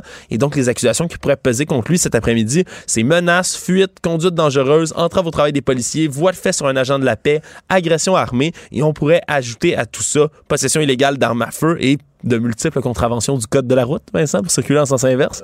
Donc, euh, oui, ça doit monter vite. ça va monter vite. mais J'ai hâte de voir l'identité de cet homme-là qui n'a pas été divulguée, ni l'identité de- du politicien en question qui l'aurait menacé. Mais c'est sûr que c'est c'est déjà inquiétant de voir, là, avant même que le passeport vaccinal soit implanté, déjà là, des, euh, des gens qui se radicalisent comme ça, puis qui portent des menaces qui, en espérant qu'ils qu'ils se concrétisent jamais. Trois arrestations pour une fusillade à Laval? Oui, il y a beaucoup de, de violence par arme à feu dans les dernières euh, semaines, derniers mois à Montréal, mais de temps en temps, il y a quand même des résultats. C'est ce qui est arrivé avec la police de Laval qui a réussi à appréhender trois personnes, deux hommes et une femme, en lien avec une fusillade qui a fait deux blessés dans le stationnement de l'Aztec Supper Lounge à Laval le 10 juillet dernier. Une bagarre qui avait éclaté entre plusieurs personnes, donc dans le bar un peu après minuit conflit qui s'était transporté à l'extérieur et, suivant l'altercation, il y a un individu qui a sorti son arme à feu et tiré sur ses rivaux. Euh, deux personnes qui ont été blessées, qui se sont rendues par elles-mêmes à l'hôpital. Et donc, finalement, c'est ces trois individus-là, âgés de 28, 27 et 21 ans respectivement, qui ont été arrêtés. Les deux hommes demeurent détenus en ce moment en attendant la suite des procédures et la jeune femme, elle, a été libérée sous caution. C'est jeudi prochain qu'il devrait revenir en cours. Tu les détails d'un bon, incident sur la route, en fait, d'une collision avec quelqu'un qui euh, y allait fort sur la bière. C'est un chauffeur récidiviste qui est accusé d'avoir causé un accident en état d'ébriété et il a blessé deux victimes, deux femmes, dont une, une, dame de 40 ans, une dame de 28 ans et la deuxième, elle, est à l'hôpital dans un état critique deux semaines après l'accident elle n'est toujours pas sortie du coma. En ce moment, les pronostics sont très mauvais par rapport à ses chances de sortie. Donc, François Perron est à sa troisième infraction en matière donc de conduite avec les facultés affaiblies. Et le 24 juillet dernier, c'était vers 16 heures qu'il roulait donc en état d'ébriété et qu'il a percuté sur un chemin privé à Pont-Rouge un VTT qui venait en sens inverse. Et surtout, c'est les détails qui ressortent de l'incident qui sont assez étrange, voire même dérangeant, parce que la police euh, dit, selon les, les, détails de l'acte d'accusation, que l'accusé aurait calé six bières entre le moment de l'accident, donc après son accident, et son arrestation. Il aurait même pris une bière en présence des policiers pendant que les victimes, les deux femmes, gisaient encore au sol en attente de l'ambulance. Donc, il expliquait aux gens présents que c'était pour gérer son stress suite à l'accident qu'il consommait autant d'alcool. Mais caler six bières là, pendant que tes victimes sont à terre, au lieu de tenter tout ce que tu peux, que tu es déjà en état d'ébriété, c'est véritablement des détails qui sont complètement dérangeants. Il y avait à, 16 heures, il faut le rappeler. Oui, à 16 heures, là, pas euh, tard en, dans la nuit, là, en fin d'après-midi. C'est un individu, évidemment, qui a admis lui-même avoir un problème avec l'alcool, reconnu coupable de conduite en état d'ébriété une première fois en 2000. Il a fait une thérapie, il a récidivé en 2015, et là, maintenant, ben, il a encore causé des dégâts, mais cette fois-ci, c'est des blessés. Les premières fois, il s'en était sorti seulement avec des amendes le masque au choix euh, au Sport Expert pour les employés. Oui, c'est le PDG du groupe Boucher Sport, Martin Boucher, qui détient entre autres là, les Sport Experts, qui euh, a lancé une question, un caillou dans la mort, qui va peut-être faire brasser les choses. Lui demande qu'on permette aux employés qui ont reçu deux doses de vaccin de pouvoir retirer leur masque en milieu de travail. Évidemment, c'est une position qui ne fait pas du tout l'unanimité. Euh, on dit entre autres de son côté que ça pourrait faciliter l'embauche de, de nouveaux personnels en pénurie de main-d'œuvre parce qu'il y a des gens qui n'ont pas envie de porter le masque au travail. Il dit que ça va peut-être inciter également les travailleurs à aller se faire vacciner pour avoir le privilège, si on veut, on parle de privilège de ne pas porter de masque. Et donc là, on estime, lui, de son côté, que 85% de ses employés sont vaccinés, mais ça fait beaucoup réagir hein, parce que faut dire que ça comporte un certain risque, surtout à l'aube d'une quatrième vague. Au printemps dernier, hein, les États, aux États-Unis, Walmart, Costco avaient pris la même mesure, euh, avaient cessé d'obliger leurs employés à porter le masque, mais ils ont depuis rétro-pédalé devant la nouvelle montée des cas et devant les recommandations du Center for Disease Control aux États-Unis. Ils ont remis le masque pour tous les employés. Donc, c'est une proposition, disons, qui ne fait pas l'unanimité, mais qui fait réfléchir le Cirque du Soleil veut vacciner, lui, 100 de ses employés. Oui, et ce, même si les lois québécoises, pour l'instant, le semblent toujours l'interdire, veulent implanter le, port, euh, de, euh, pardon, le passeport vaccinal à tous leurs employés, ainsi qu'à ceux du siège social montréalais de l'entreprise du Cirque du Soleil. C'est sûr que en juillet dernier, là, le ministre du Travail, Jean Boulet, lui, avait affirmé qu'un employeur ne pouvait pas exiger la vaccination de ses employés en vertu des lois qui sont imposées au Québec. Mais depuis, on se montre beaucoup plus nuancé au ministère. Il faut dire que la vaccination va bon train au sein de l'entreprise du Cirque du Soleil. Ils ont sondé leurs employés qui, à 95% selon eux, sont favorables à l'implantation donc du passeport vaccinal pour leurs employés. Et même à une station de télévision de Las Vegas, le cirque avait indiqué leur intention de demander la vaccination à tous leurs artistes et tous leurs techniciens afin de bien pouvoir poursuivre leur spectacle. Et en attendant, ils testent tous ceux qui ne sont pas vaccinés plusieurs fois. Donc, c'est quand même une proposition intéressante à voir si ça ne sera pas en contradiction avec les lois un marais s'est vidé après le passage du tunnelier du REM. Le marais au Héron, qui est un milieu humide, on sait que c'est des, euh, des, nids véritablement la biodiversité, souvent des espèces en danger, en voie de disparition qui s'y euh, recueillent. Mais une partie de cette zone humide-là qui euh, est au nord de l'aéroport de Montréal-Trudeau, qui s'est asséché dans les dernières semaines. Vraiment, le niveau de l'eau est tombé à un niveau très, très bas. Ça s'assèche de tous les côtés et on blâme les travaux du tunnel du réseau express métropolitain pour ce qui a été causé. Semble-t-il que ce soit un trou qui a été formé parce qu'on a passé le tunnel, la foreuse du REM est passée sous le marais. Et on dit que ça aurait créé comme une, fissure, un trou, ce qu'on appelle en français une doline. En anglais, c'est un sinkhole, si ça sonne des cloches. Et toute l'eau s'est vidée du marais, on parle comme si on avait tiré le bouchon d'une baignoire. Littéralement, l'eau a commencé à se vider du marais et le plus ironique dans tout ça, c'est qu'on creuse justement le tunnel du REM sous le marais pour éviter de détruire ce milieu humide-là. C'est pour le préserver qu'on creusait en dessous. donc, on paie une fortune pour l'envoyer en dessous, puis finalement, on, scrape le marais. On scrape le marais quand même. Plus cher. Du moins, c'est ce que semble penser là, beaucoup d'écologistes qui euh, ont été consultés dans ce dossier-là.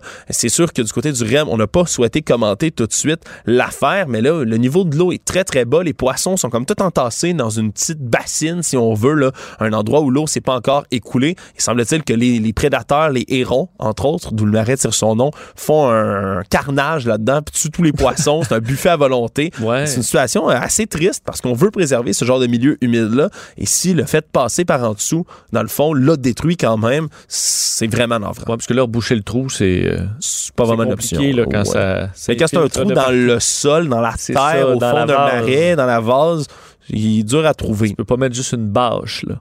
Ouais, c'est pas une patch de piscine que tu peux installer. OK, ouais, un peu de ça que ça fonctionne. Et c'est réglé. Euh, dans le port de Saguenay, il y aura des investissements importants? Oui, des investissements, là, une enveloppe de 33 millions de dollars qui est annoncée aujourd'hui par François Legault lui-même, qui était en déplacement là-bas pour financer la moitié d'un système mécanisé de transport de vrac qui va être au port de Saguenay. C'est la moitié, donc, de ce projet de 66 millions de dollars-là qui va pouvoir relier le quai, entre autres, à des espaces industriels industriel et d'entreposage. Et c'est une annonce qui survient évidemment à la suite du projet GNL Québec qui est tombé, hein, ce projet de port méthanier qui était censé se situer directement au port de Saguenay. François Legault qui a dit pas vouloir accepter donc que le Québec soit moins riche que le reste du Canada, ne veut pas dépendre de la péréquation et c'est pour ça qu'on investit dans le port, même s'il n'y a pas le projet de GNL Québec. Donc, c'est un autre euh, bel investissement pour la région et on va tenir, dit-on du côté du gouvernement, une attention particulière aux industries névralgiques comme les, industries forestières et celles de l'aluminium. On va surveiller ces, euh, ces, développements. En quelques secondes, la police de Londres va réexaminer les accusations sur le prince Andrew. Oui, parce qu'il y a eu le dépôt d'une plainte aux États-Unis un peu plus tôt cette semaine par Virginia Guffre qui l'accuse d'avoir agressé trois fois euh, donc lorsqu'elle était mineure. Et maintenant, c'est la police britannique qui ont avancé qu'il réouvrirait le dossier et le regarderait pour une troisième fois. Bon, alors euh, les dossiers s'empilent, les tuiles tombent sur le prince Andrew. Merci beaucoup, Alexandre. On va surveiller les nouvelles. On revient dans quelques instants avec nos collègues d'LCN. Cube Radio. Complet comme un couteau suisse, précis comme une lame de rasoir. Vincent Dessereau. Pour être affûté sur l'actualité. Cube Radio. Cube Radio. En direct à LCN. 14h15, c'est le moment de joindre Vincent Dessureau dans son studio de Cube Radio. Salut Vincent. Bonjour Paul. Euh, donc, le, le, débat est lancé. Bon, le passeport vaccinal, euh, certes, quand on, s'en parlait cette semaine, Vincent, les Québécois majoritairement semblent adhérer à cette idée-là. Euh, le gouvernement a aussi renouvelé l'état d'urgence sanitaire. ça lui donne plus de pouvoir, plus de souplesse et de rapidité pour intervenir en pandémie. Mais Vincent, tout ça s'est fait sans aucun débat à, l'Assemblée nationale, bien sûr, qui a journé ses travaux pour l'été, mais sans, sans Est-ce que les partis d'opposition, selon toi, ont raison de, critiquer ça, de dire qu'il est temps au Québec de tenir un, débat sur euh, l'ensemble des, questions liées à, la pandémie, mais particulièrement sur l'urgence sanitaire? Oui, absolument. Moi, je pense que c'est une bonne question qui est posée par les partis d'opposition parce que oui, moi, j'étais le premier à dire, OK, là, on comprend, on est en urgence. La première vague, la deuxième vague, la troisième vague, on réagissait là au plus urgent, dans la, panique même à certains moments. Euh, donc, euh, fallait aller vite. Et les partis d'opposition, mais on n'avait pas le temps de discuter, pas de faire de débat. Là, euh, on est dans une situation qui est différente. Oui, on entame une quatrième vague, mais là, ça fait deux mois, presque trois mois que les cas sont stables. On a eu le temps de respirer.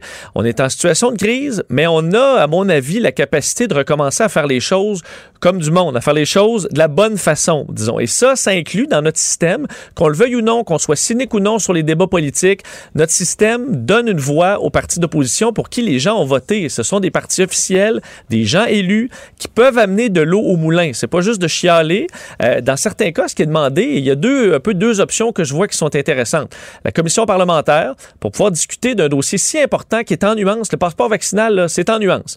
Alors, on l'implante comment? Comment on s'assure que ce soit efficace? Comment le baliser pour être sûr que ce soit pas un outil qu'on utilise après ça à l'avenir, à l'infini? Donc, ça, les partis d'opposition peuvent amener des points qui sont intéressants et ça peut se faire en commission parlementaire. Si on dit que, ah, on est dans l'urgence, on n'a pas le temps de faire des commissions parlementaires, ben, c'est pas vrai. En ce moment même, il y a une commission sur les soins de fin de vie, là. Euh, donc, si on a le temps pour débattre des soins de fin de vie, on a le temps de débattre de, du passeport vaccinal qui arrive dans quelques semaines. C'est possible. Vincent, t'as entendu, euh, t'as entendu comme moi la- l'argument de, de François Legault, sans le nommer, sans pas nommer Éric Duhem du Parti conservateur. Il dit à quoi bon donner la, la parole à la tribune ou à sa députée Claire Sanson, maintenant conservatrice, là, donner la parole à, à ceux et celles et des groupes invités qui pourraient témoigner, euh, qui, qui véhiculent, et ce sont les mots du premier ministre, là, qui peuvent véhiculer n'importe quoi, y compris euh, des mensonges par rapport à, à- à la pandémie. Oui, si je ne me trompe pas, dans une commission parlementaire comme ça, le gouvernement peut faire des invitations et dans ce cas-là, on invite Mhm. euh, les experts, on invite les partis officiels, donc le Parti québécois, Québec solidaire, le Parti libéral à se faire entendre. Donc, c'est des gens sérieux. Là, je pense que l'avis de ces trois partis-là peut être intéressant, peuvent amener des aspects, des balises intéressantes pour dire au gouvernement, oui, on est pour parce que plusieurs disaient, ah, mais il n'y a aucun parti officiel qui est, qui est contre le passeport vaccinal. À quoi bon faire un débat?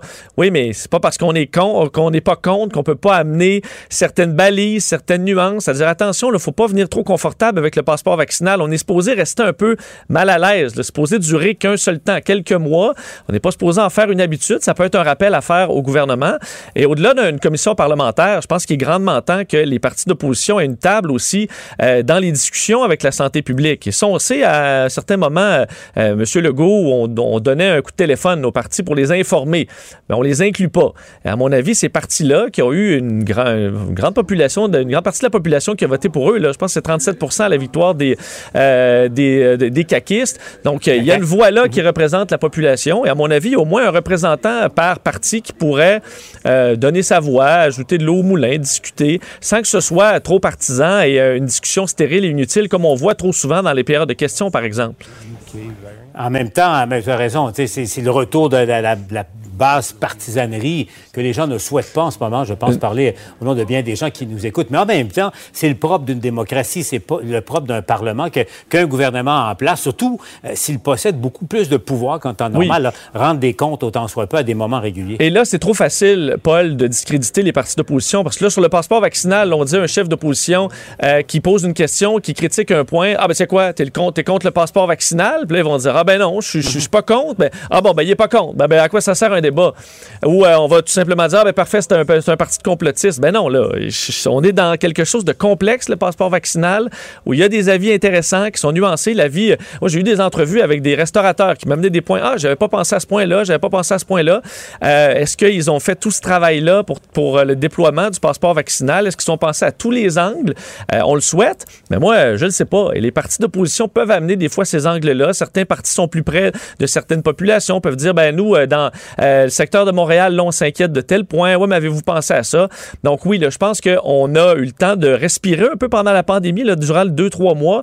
On peut commencer à inclure à la table les partis d'opposition et faire le travail parlementaire, le travail législatif que notre système doit amener en dehors des périodes de crise. Il ne faut pas attendre que la quatrième vague soit entamée pour dire, ah ben là, on est trop tard, on est dans la quatrième vague. Là, c'est sous contrôle. Alors pourquoi pas reprendre nos bonnes habitudes parlementaires pour le meilleur et pour le pire? Parce que oui, des fois, on s'obstine pour rien, mais des fois, l'opposition amène des bons points aussi, puis ça, il ne faut pas l'exclure. Oui, c'est ça. Et si on plaide pour un retour à, à la normale, pourquoi, pas un retour à, à de bons et de vifs débats politiques? là? Ça Tout à fait On de- aime de ça quand même, hein, on est d'accord de temps en temps. On aime ça. Oui. On aime ça, on aime ça, on va se le dire, on aime ça. Vincent, je te laisse retourner à ton émission et Merci, salutations à, à tes auditeurs à, à Cube Radio. On va se parler tennis maintenant. Pour parler à Vincent Dessureau, studio à commercial cube.radio ou 1-877 827 2346 187 Cube Radio. Culture et société. À quoi ça sert si on n'est pas sûr de voir demain? À rien. Alors on vit chaque jour comme le dernier. Et vous feriez pareil si seulement Ah, j'adore cette chanson-là, je dois te dire. Euh, Anaïs, bonjour. Anaïs. L'entendre de Corneille. Oui, désolé, on t'en- on t'entendait pas en début, mais quelle belle chanson de Corneille. Ça me rappelle, j'écoute euh, des musiques comme ça qui te, ramènent à une époque. Là, ça, c'est donc 2005-2006. là. J'ai- Déjà, tu penses? Ben oui, j'ai joué ça à. Ah! Moi, c'était dans les bonnes chansons francophones que j'aimais bien. Donc, euh, en des débuts, débuts de carrière et ça a tellement bien vieilli. Effectivement, ça pourrait euh, sortir aujourd'hui qu'on, euh, que ça nous toucherait encore. Ben absolument. Puis cette chanson-là, on aurait dû l'entendre lors du spectacle Juste un soir, Vincent, qui devait, et là je dis bien devait avoir lieu sur l'esplanade du Parc olympique le 20 août prochain.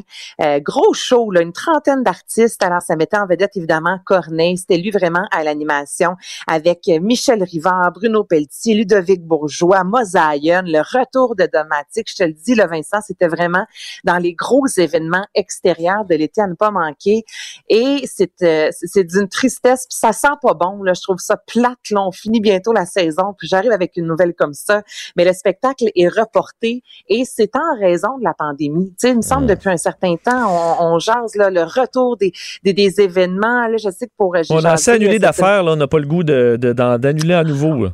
Non, on n'a pas envie de retomber là-dedans. Puis là, même le passeport vaccinal, euh, tu sais, cette semaine, euh, j'ai jasé notamment avec Laurent Saunier, tu sais, du Festival de jazz, qui était comme, OK, mais là, on attend, tu sais, on sait pas trop sur quel pied danser. Puis là, à certains endroits, on décide tout simplement euh, d'annuler. Et dans le communiqué de presse, on le dit vraiment, le, le coronavirus gagne du terrain au Québec avec la hausse des hospitalisations.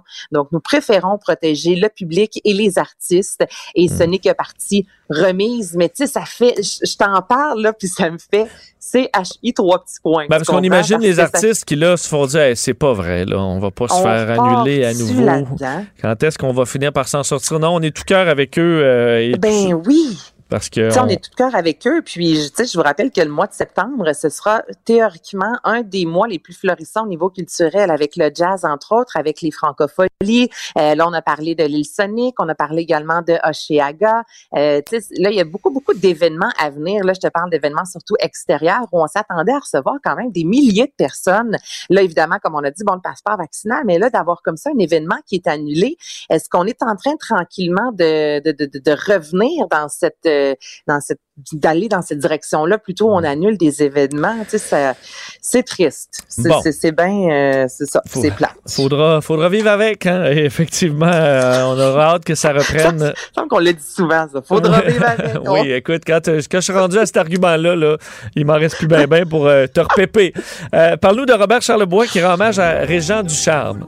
Hey, ça, ça va vous repéper. Euh, Il y a un album qui est paru il n'y a pas si longtemps, justement, euh, Robert Charlebois, qui euh, reprenait les plus belles, les plus grandes chansons de Régent Ducharme. Mais là, le 21 août, donc c'est dans quelques dodo à peine, ça fera déjà quatre ans que Régent Ducharme nous a quittés. Donc là, le, le 3 septembre prochain, c'est un vendredi, à Télé-Québec, il y aura un méga show hommage. Alors, Charlebois va reprendre les 14 chansons issues de son répertoire de Régent Ducharme. Il sera accompagné de cinq musiciens, donc un orchestre. Également, Didier Lucien, entre autres, sera sur scène, Marcel Sabourin. Et là, c'était vraiment deux amis dans la vie, le Charlebois et Ducharme. Donc, il y aura aussi tout l'aspect euh, anecdotique d'un Robert Charlebois qui est généreux, qui aime parler, qui c'est un bon raconteur. Donc, là, il va aussi raconter vraiment là, sa vie, des, beaux moments encore euh, assez inconnus au public qu'il a pu vivre avec euh, Régent Ducharme. Donc, 3 septembre, 21h, à ne pas manquer euh, à Télé-Québec. Une belle façon aussi de redécouvrir Régent Ducharme. C'est pas nécessairement tout le monde, tout dépend des générations là, qui connaissent bien son œuvre. Alors là, ce sera une belle façon euh, de le faire euh, découvrir. Cinéplex fait un programme pour les cinéphiles. On est rendu là dans l'opération euh, séduction. Tu me diras ce que tu en penses. L'idée est pas mauvaise. À, quel point ça va attirer des gens? Moi, c'est toujours ça que je me pose comme question. Donc là, il y a Cineplex qui a lancé. C'est le premier, euh, la, la première fois que ça arrive au Canada. On le fait beaucoup aux États-Unis. Une, un pass, en fait. Donc là, toi, tu t'abonnes. Tu payes 9,99 par mois. Et là, ça te donne tout d'abord un film gratuit par mois. Donc, on s'entend qu'en général, les vendredis, lorsqu'on va au cinéma, c'est aux alentours maintenant de 14-15 dollars. Donc déjà là, à 9,99, on a un film gratuit par mois. Ouais. Et là, bon, il y a plusieurs offres. On peut te donner, bon, au niveau de la nourriture, tu peux avoir des rabais sur d'autres films. On va te, si tu veux t'acheter, c'est ça, le, le popcorn, c'est vraiment, là, tu t'abonnes et ensuite, tu reçois plein de, de gâteries, je te dirais, pour faire partie euh, de, de- du Cinéplex. On s'assure en même temps que tu n'iras pas euh, chez un goudzo de ce monde sans le nommer.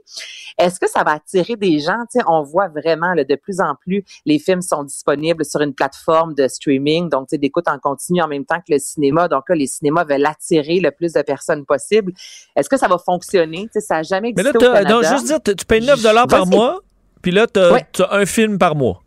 Gratuit. Et ce que j'aime, c'est que si tu n'y vas pas, c'est reporté le mois d'après. Donc là, là tu es occupé, tu ne peux aller au cinéma, ben le mois d'après, tu vas avoir deux films gratuits. Tu peux aller voir 12 Donc, films à la- la- le dernier mois. Là. Hey, le mois de décembre, là, toi, tu triples, là, c'est gros. Mais parce que honnêtement, on sait aussi que les blockbusters, souvent, vont sortir durant la période des fêtes ou encore au mois de septembre. Tu peux attendre, là, puis Ouais. écoute, au mois de septembre, on te perd, là, puis là, tu passes ta vie au cinéma. Donc, Mais- c'est 9,99 Ouais. L'idée est bonne. Mais ce que, je ça va comprends pas, c'est pourquoi ne pas faire euh, comme euh, Netflix, là, tu payes par mois, puis tu vas voir tant de films que tu veux là, à l'année. Tu vas au cinéma 40, mais je veux dire, à un moment donné, il y a une limite au nombre de films de toute façon que tu peux voir. Là. Fait que, Ah, mais toi, tu ferais quoi? On s'abonne, ça coûte 20 par mois, puis on peut aller voir les films qui nous plaisent. C'est ouais, ça? exact. Tu sais, quand tu payes que ton là, abonnement moi, de l'été à la ronde, là, tu, tu, tu, tu payes pas juste pour un manège une fois, puis après ça, il faut que tu t'en ailles. non, non, non. Je suis tout à fait en accord avec toi, surtout qu'on sait que maintenant à quel point ça coûte cher aller au cinéma. Tu sais, c'est 15 pièces le vendredi. Là, les mardis, quand on était jeune, là, c'était 5 pièces à notage, toi et moi. Là, Oui. là, c'est rendu, je pense, 8, 9 dollars. Donc, ouais, moi, Une passe de saison pour le cinéma. Ça, euh, je, je verrais ça.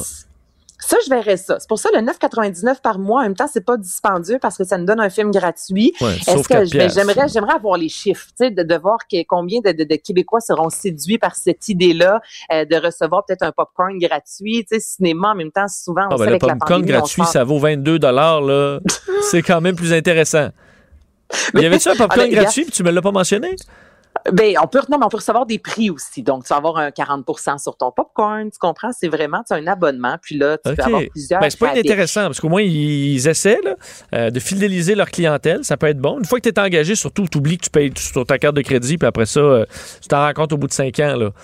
Ben absolument. Mais moi, c'est les chiffres. J'aimerais bien savoir ça. Ça, c'est ma curiosité. Je, je suis curieuse. Comme je trouve que c'est vraiment fantastique parce que 9,99 par mois pour tout ce que ça peut nous donner, juste le film gratuit, ça devient rentable. Mais encore là, avec la pandémie, là, comme tu je viens de vous parler d'un festival qui est, ben, d'un événement qui est annulé. Est-ce que les gens vont vouloir payer l'abonnement ou on se dit, ben, on va au cinéma une fois par année, on payera pas? Mais le but, c'est ça. C'est vraiment de, on veut euh, inviter les gens le plus possible à sortir de leur maison parce qu'on sait comment c'est difficile présentement.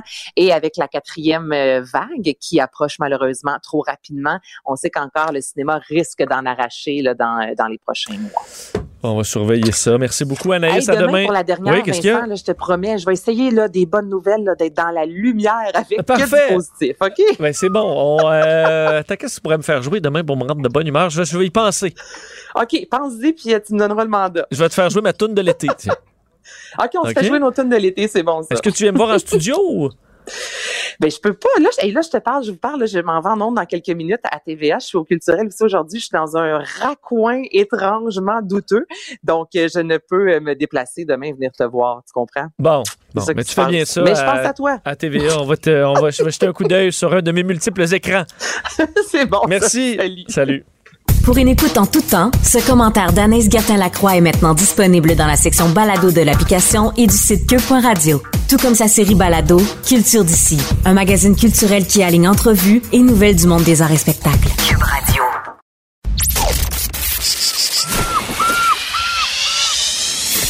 Cube Radio, Cube Radio. Il baigne dans l'actualité. Il a des points de vue rafraîchissants.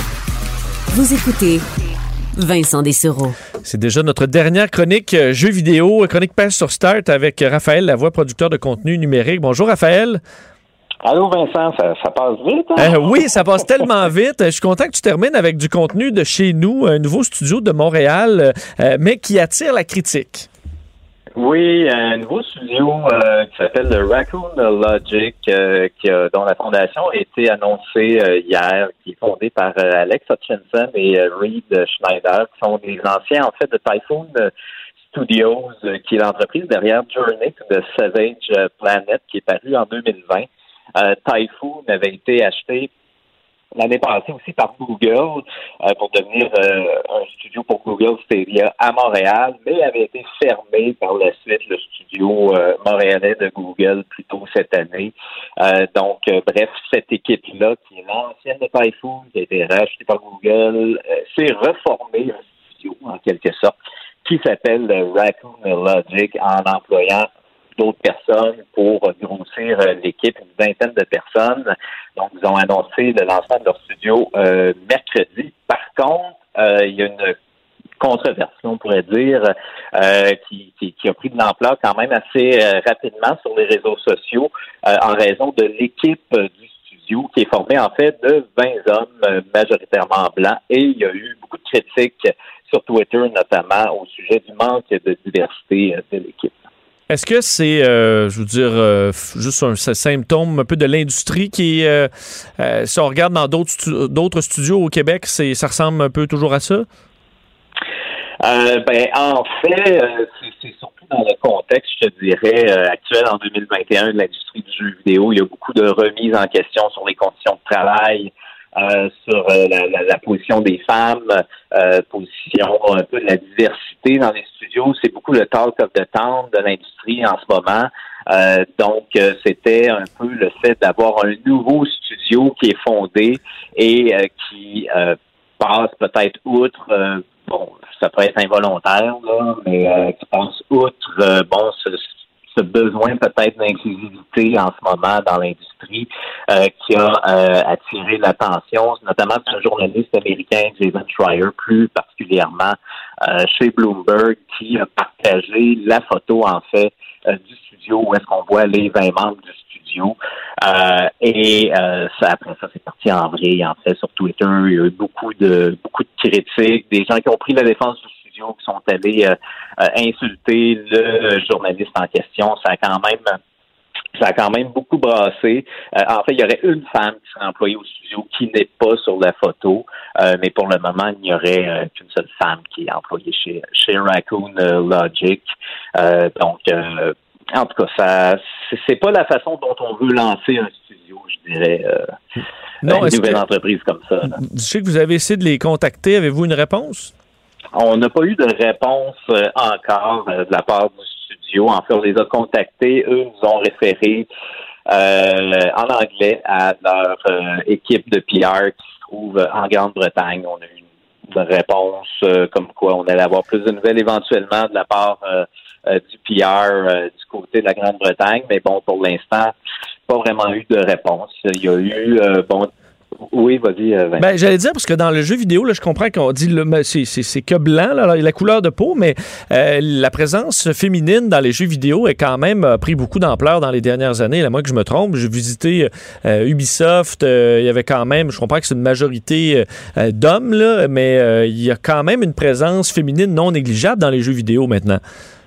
Ben, c'est qu'il y a un mouvement pour essayer d'augmenter cette, cette proportion-là, pour essayer de justement euh, donner de la place euh, aux femmes, puis en, général à la diversité. Bon, et euh, beaucoup de gens qui disent, et avec raison, que euh, la, diversité va amener euh, de nouveaux regards dans les entreprises, va permettre de faire des jeux euh, qui, qui, vont amener euh, bon les, les, les joueurs ailleurs avec différentes perspectives.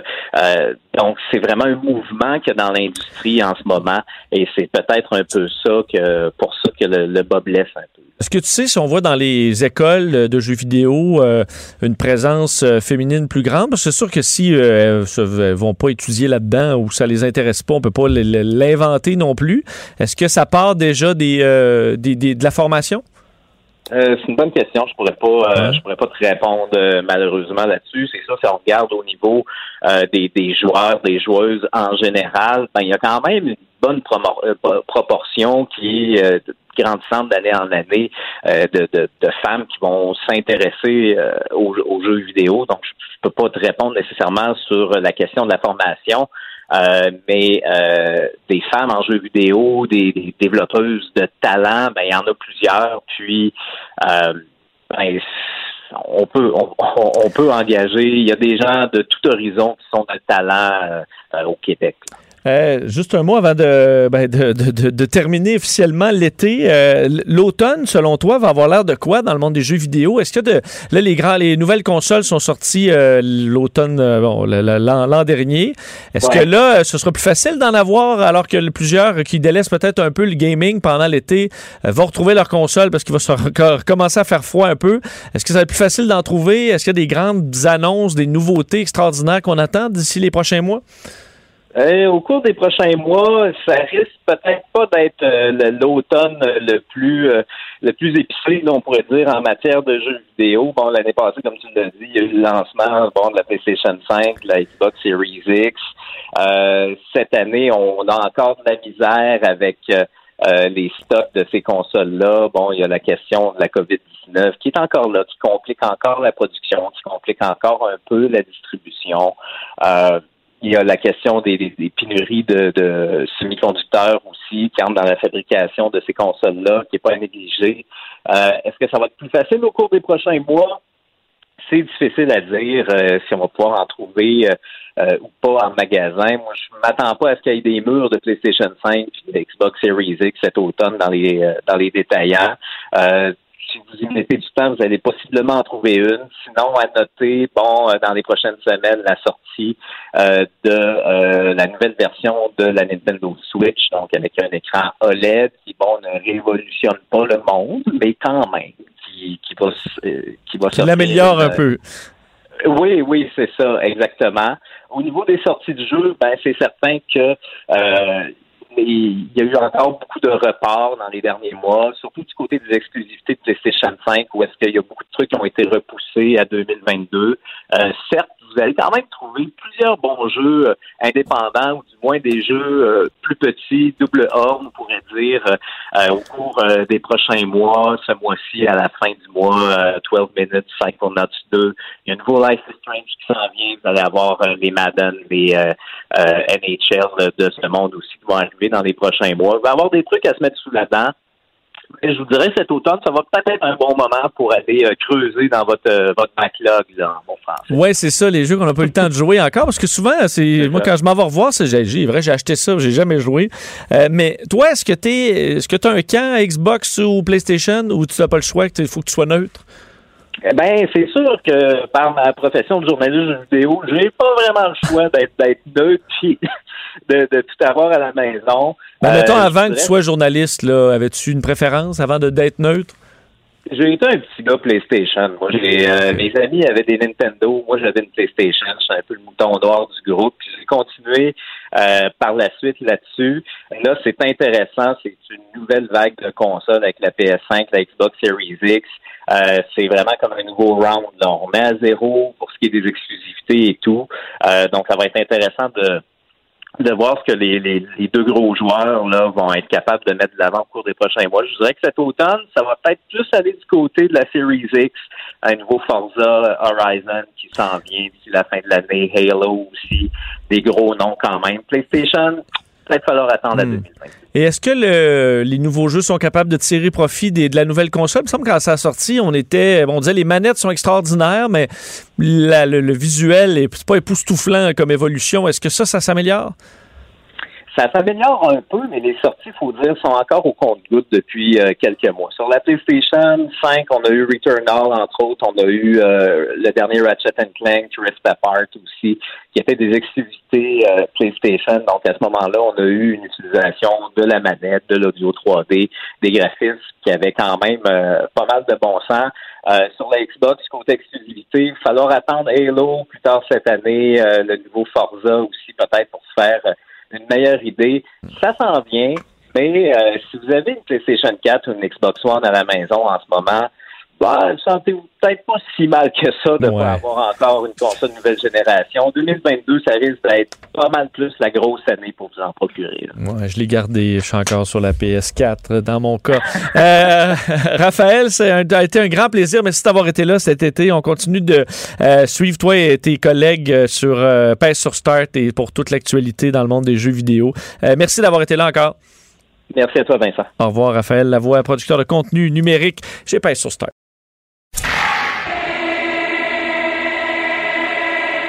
Cube Radio. Cube Radio.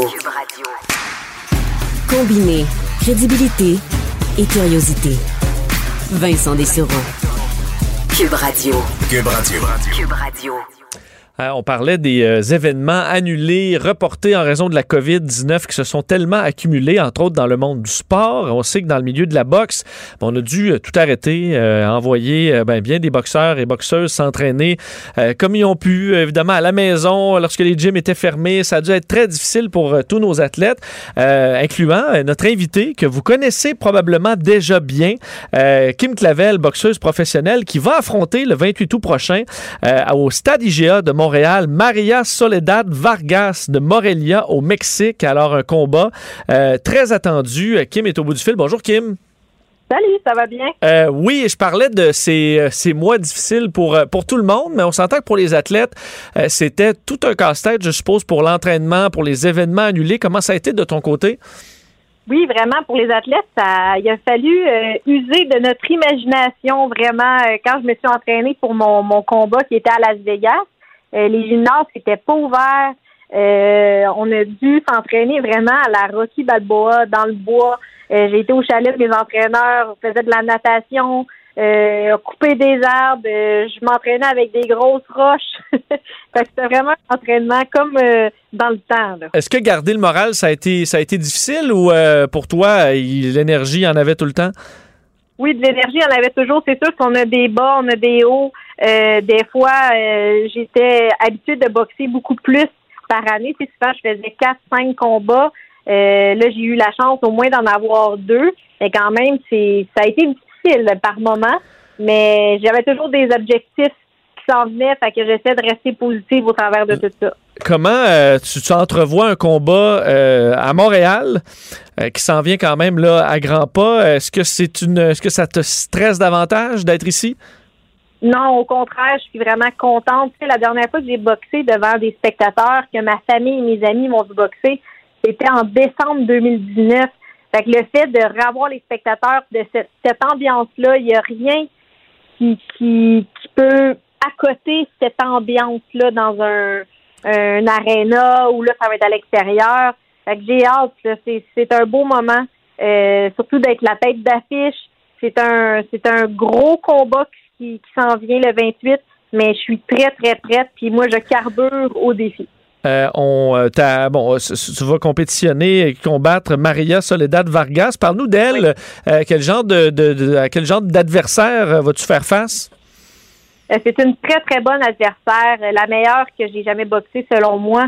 Euh, c'est une fille qui est techniquement très bonne, euh, très agressive. Elle lance beaucoup de points, elle a beaucoup de caractère dans un dans un ring de boxe, puis elle s'en vient ici pour gagner. Donc, euh, ça va être, euh, c'est sûr que ça va être une grosse bataille, un gros 10 rounds, puis euh, le la meilleure va gagner ce soir-là. Puis j'ai l'intention d'être celle-là. Euh, tu as dû te faire parler beaucoup de ta participation à Big Brother. Est-ce que dans un, un événement comme ça, où là, euh, il y a du, du public et en plus, on, on en avait hâte de recommencer à avoir des événements sportifs, penses-tu que tu es allé te chercher une euh, un fanbase élargie avec les- ton passage à l'émission? Je pense que oui. Euh, avant, c'était plutôt les gens qui étaient fanatiques du sport qui me suivaient. Maintenant, je me suis fait connaître un peu plus monsieur, madame, tout le monde. Donc, euh, je pense que ça, il va y avoir euh, quand même beaucoup de monde qui vont venir nous voir boxer. On a le droit à 5000. Euh, ils peuvent acheter leur billet sur Ticketmaster. Puis c'est vraiment euh, de, de, de venir voir de la boxe à l'extérieur en plein mois d'août. Je pense que c'est une belle soirée. Ça vaut la peine.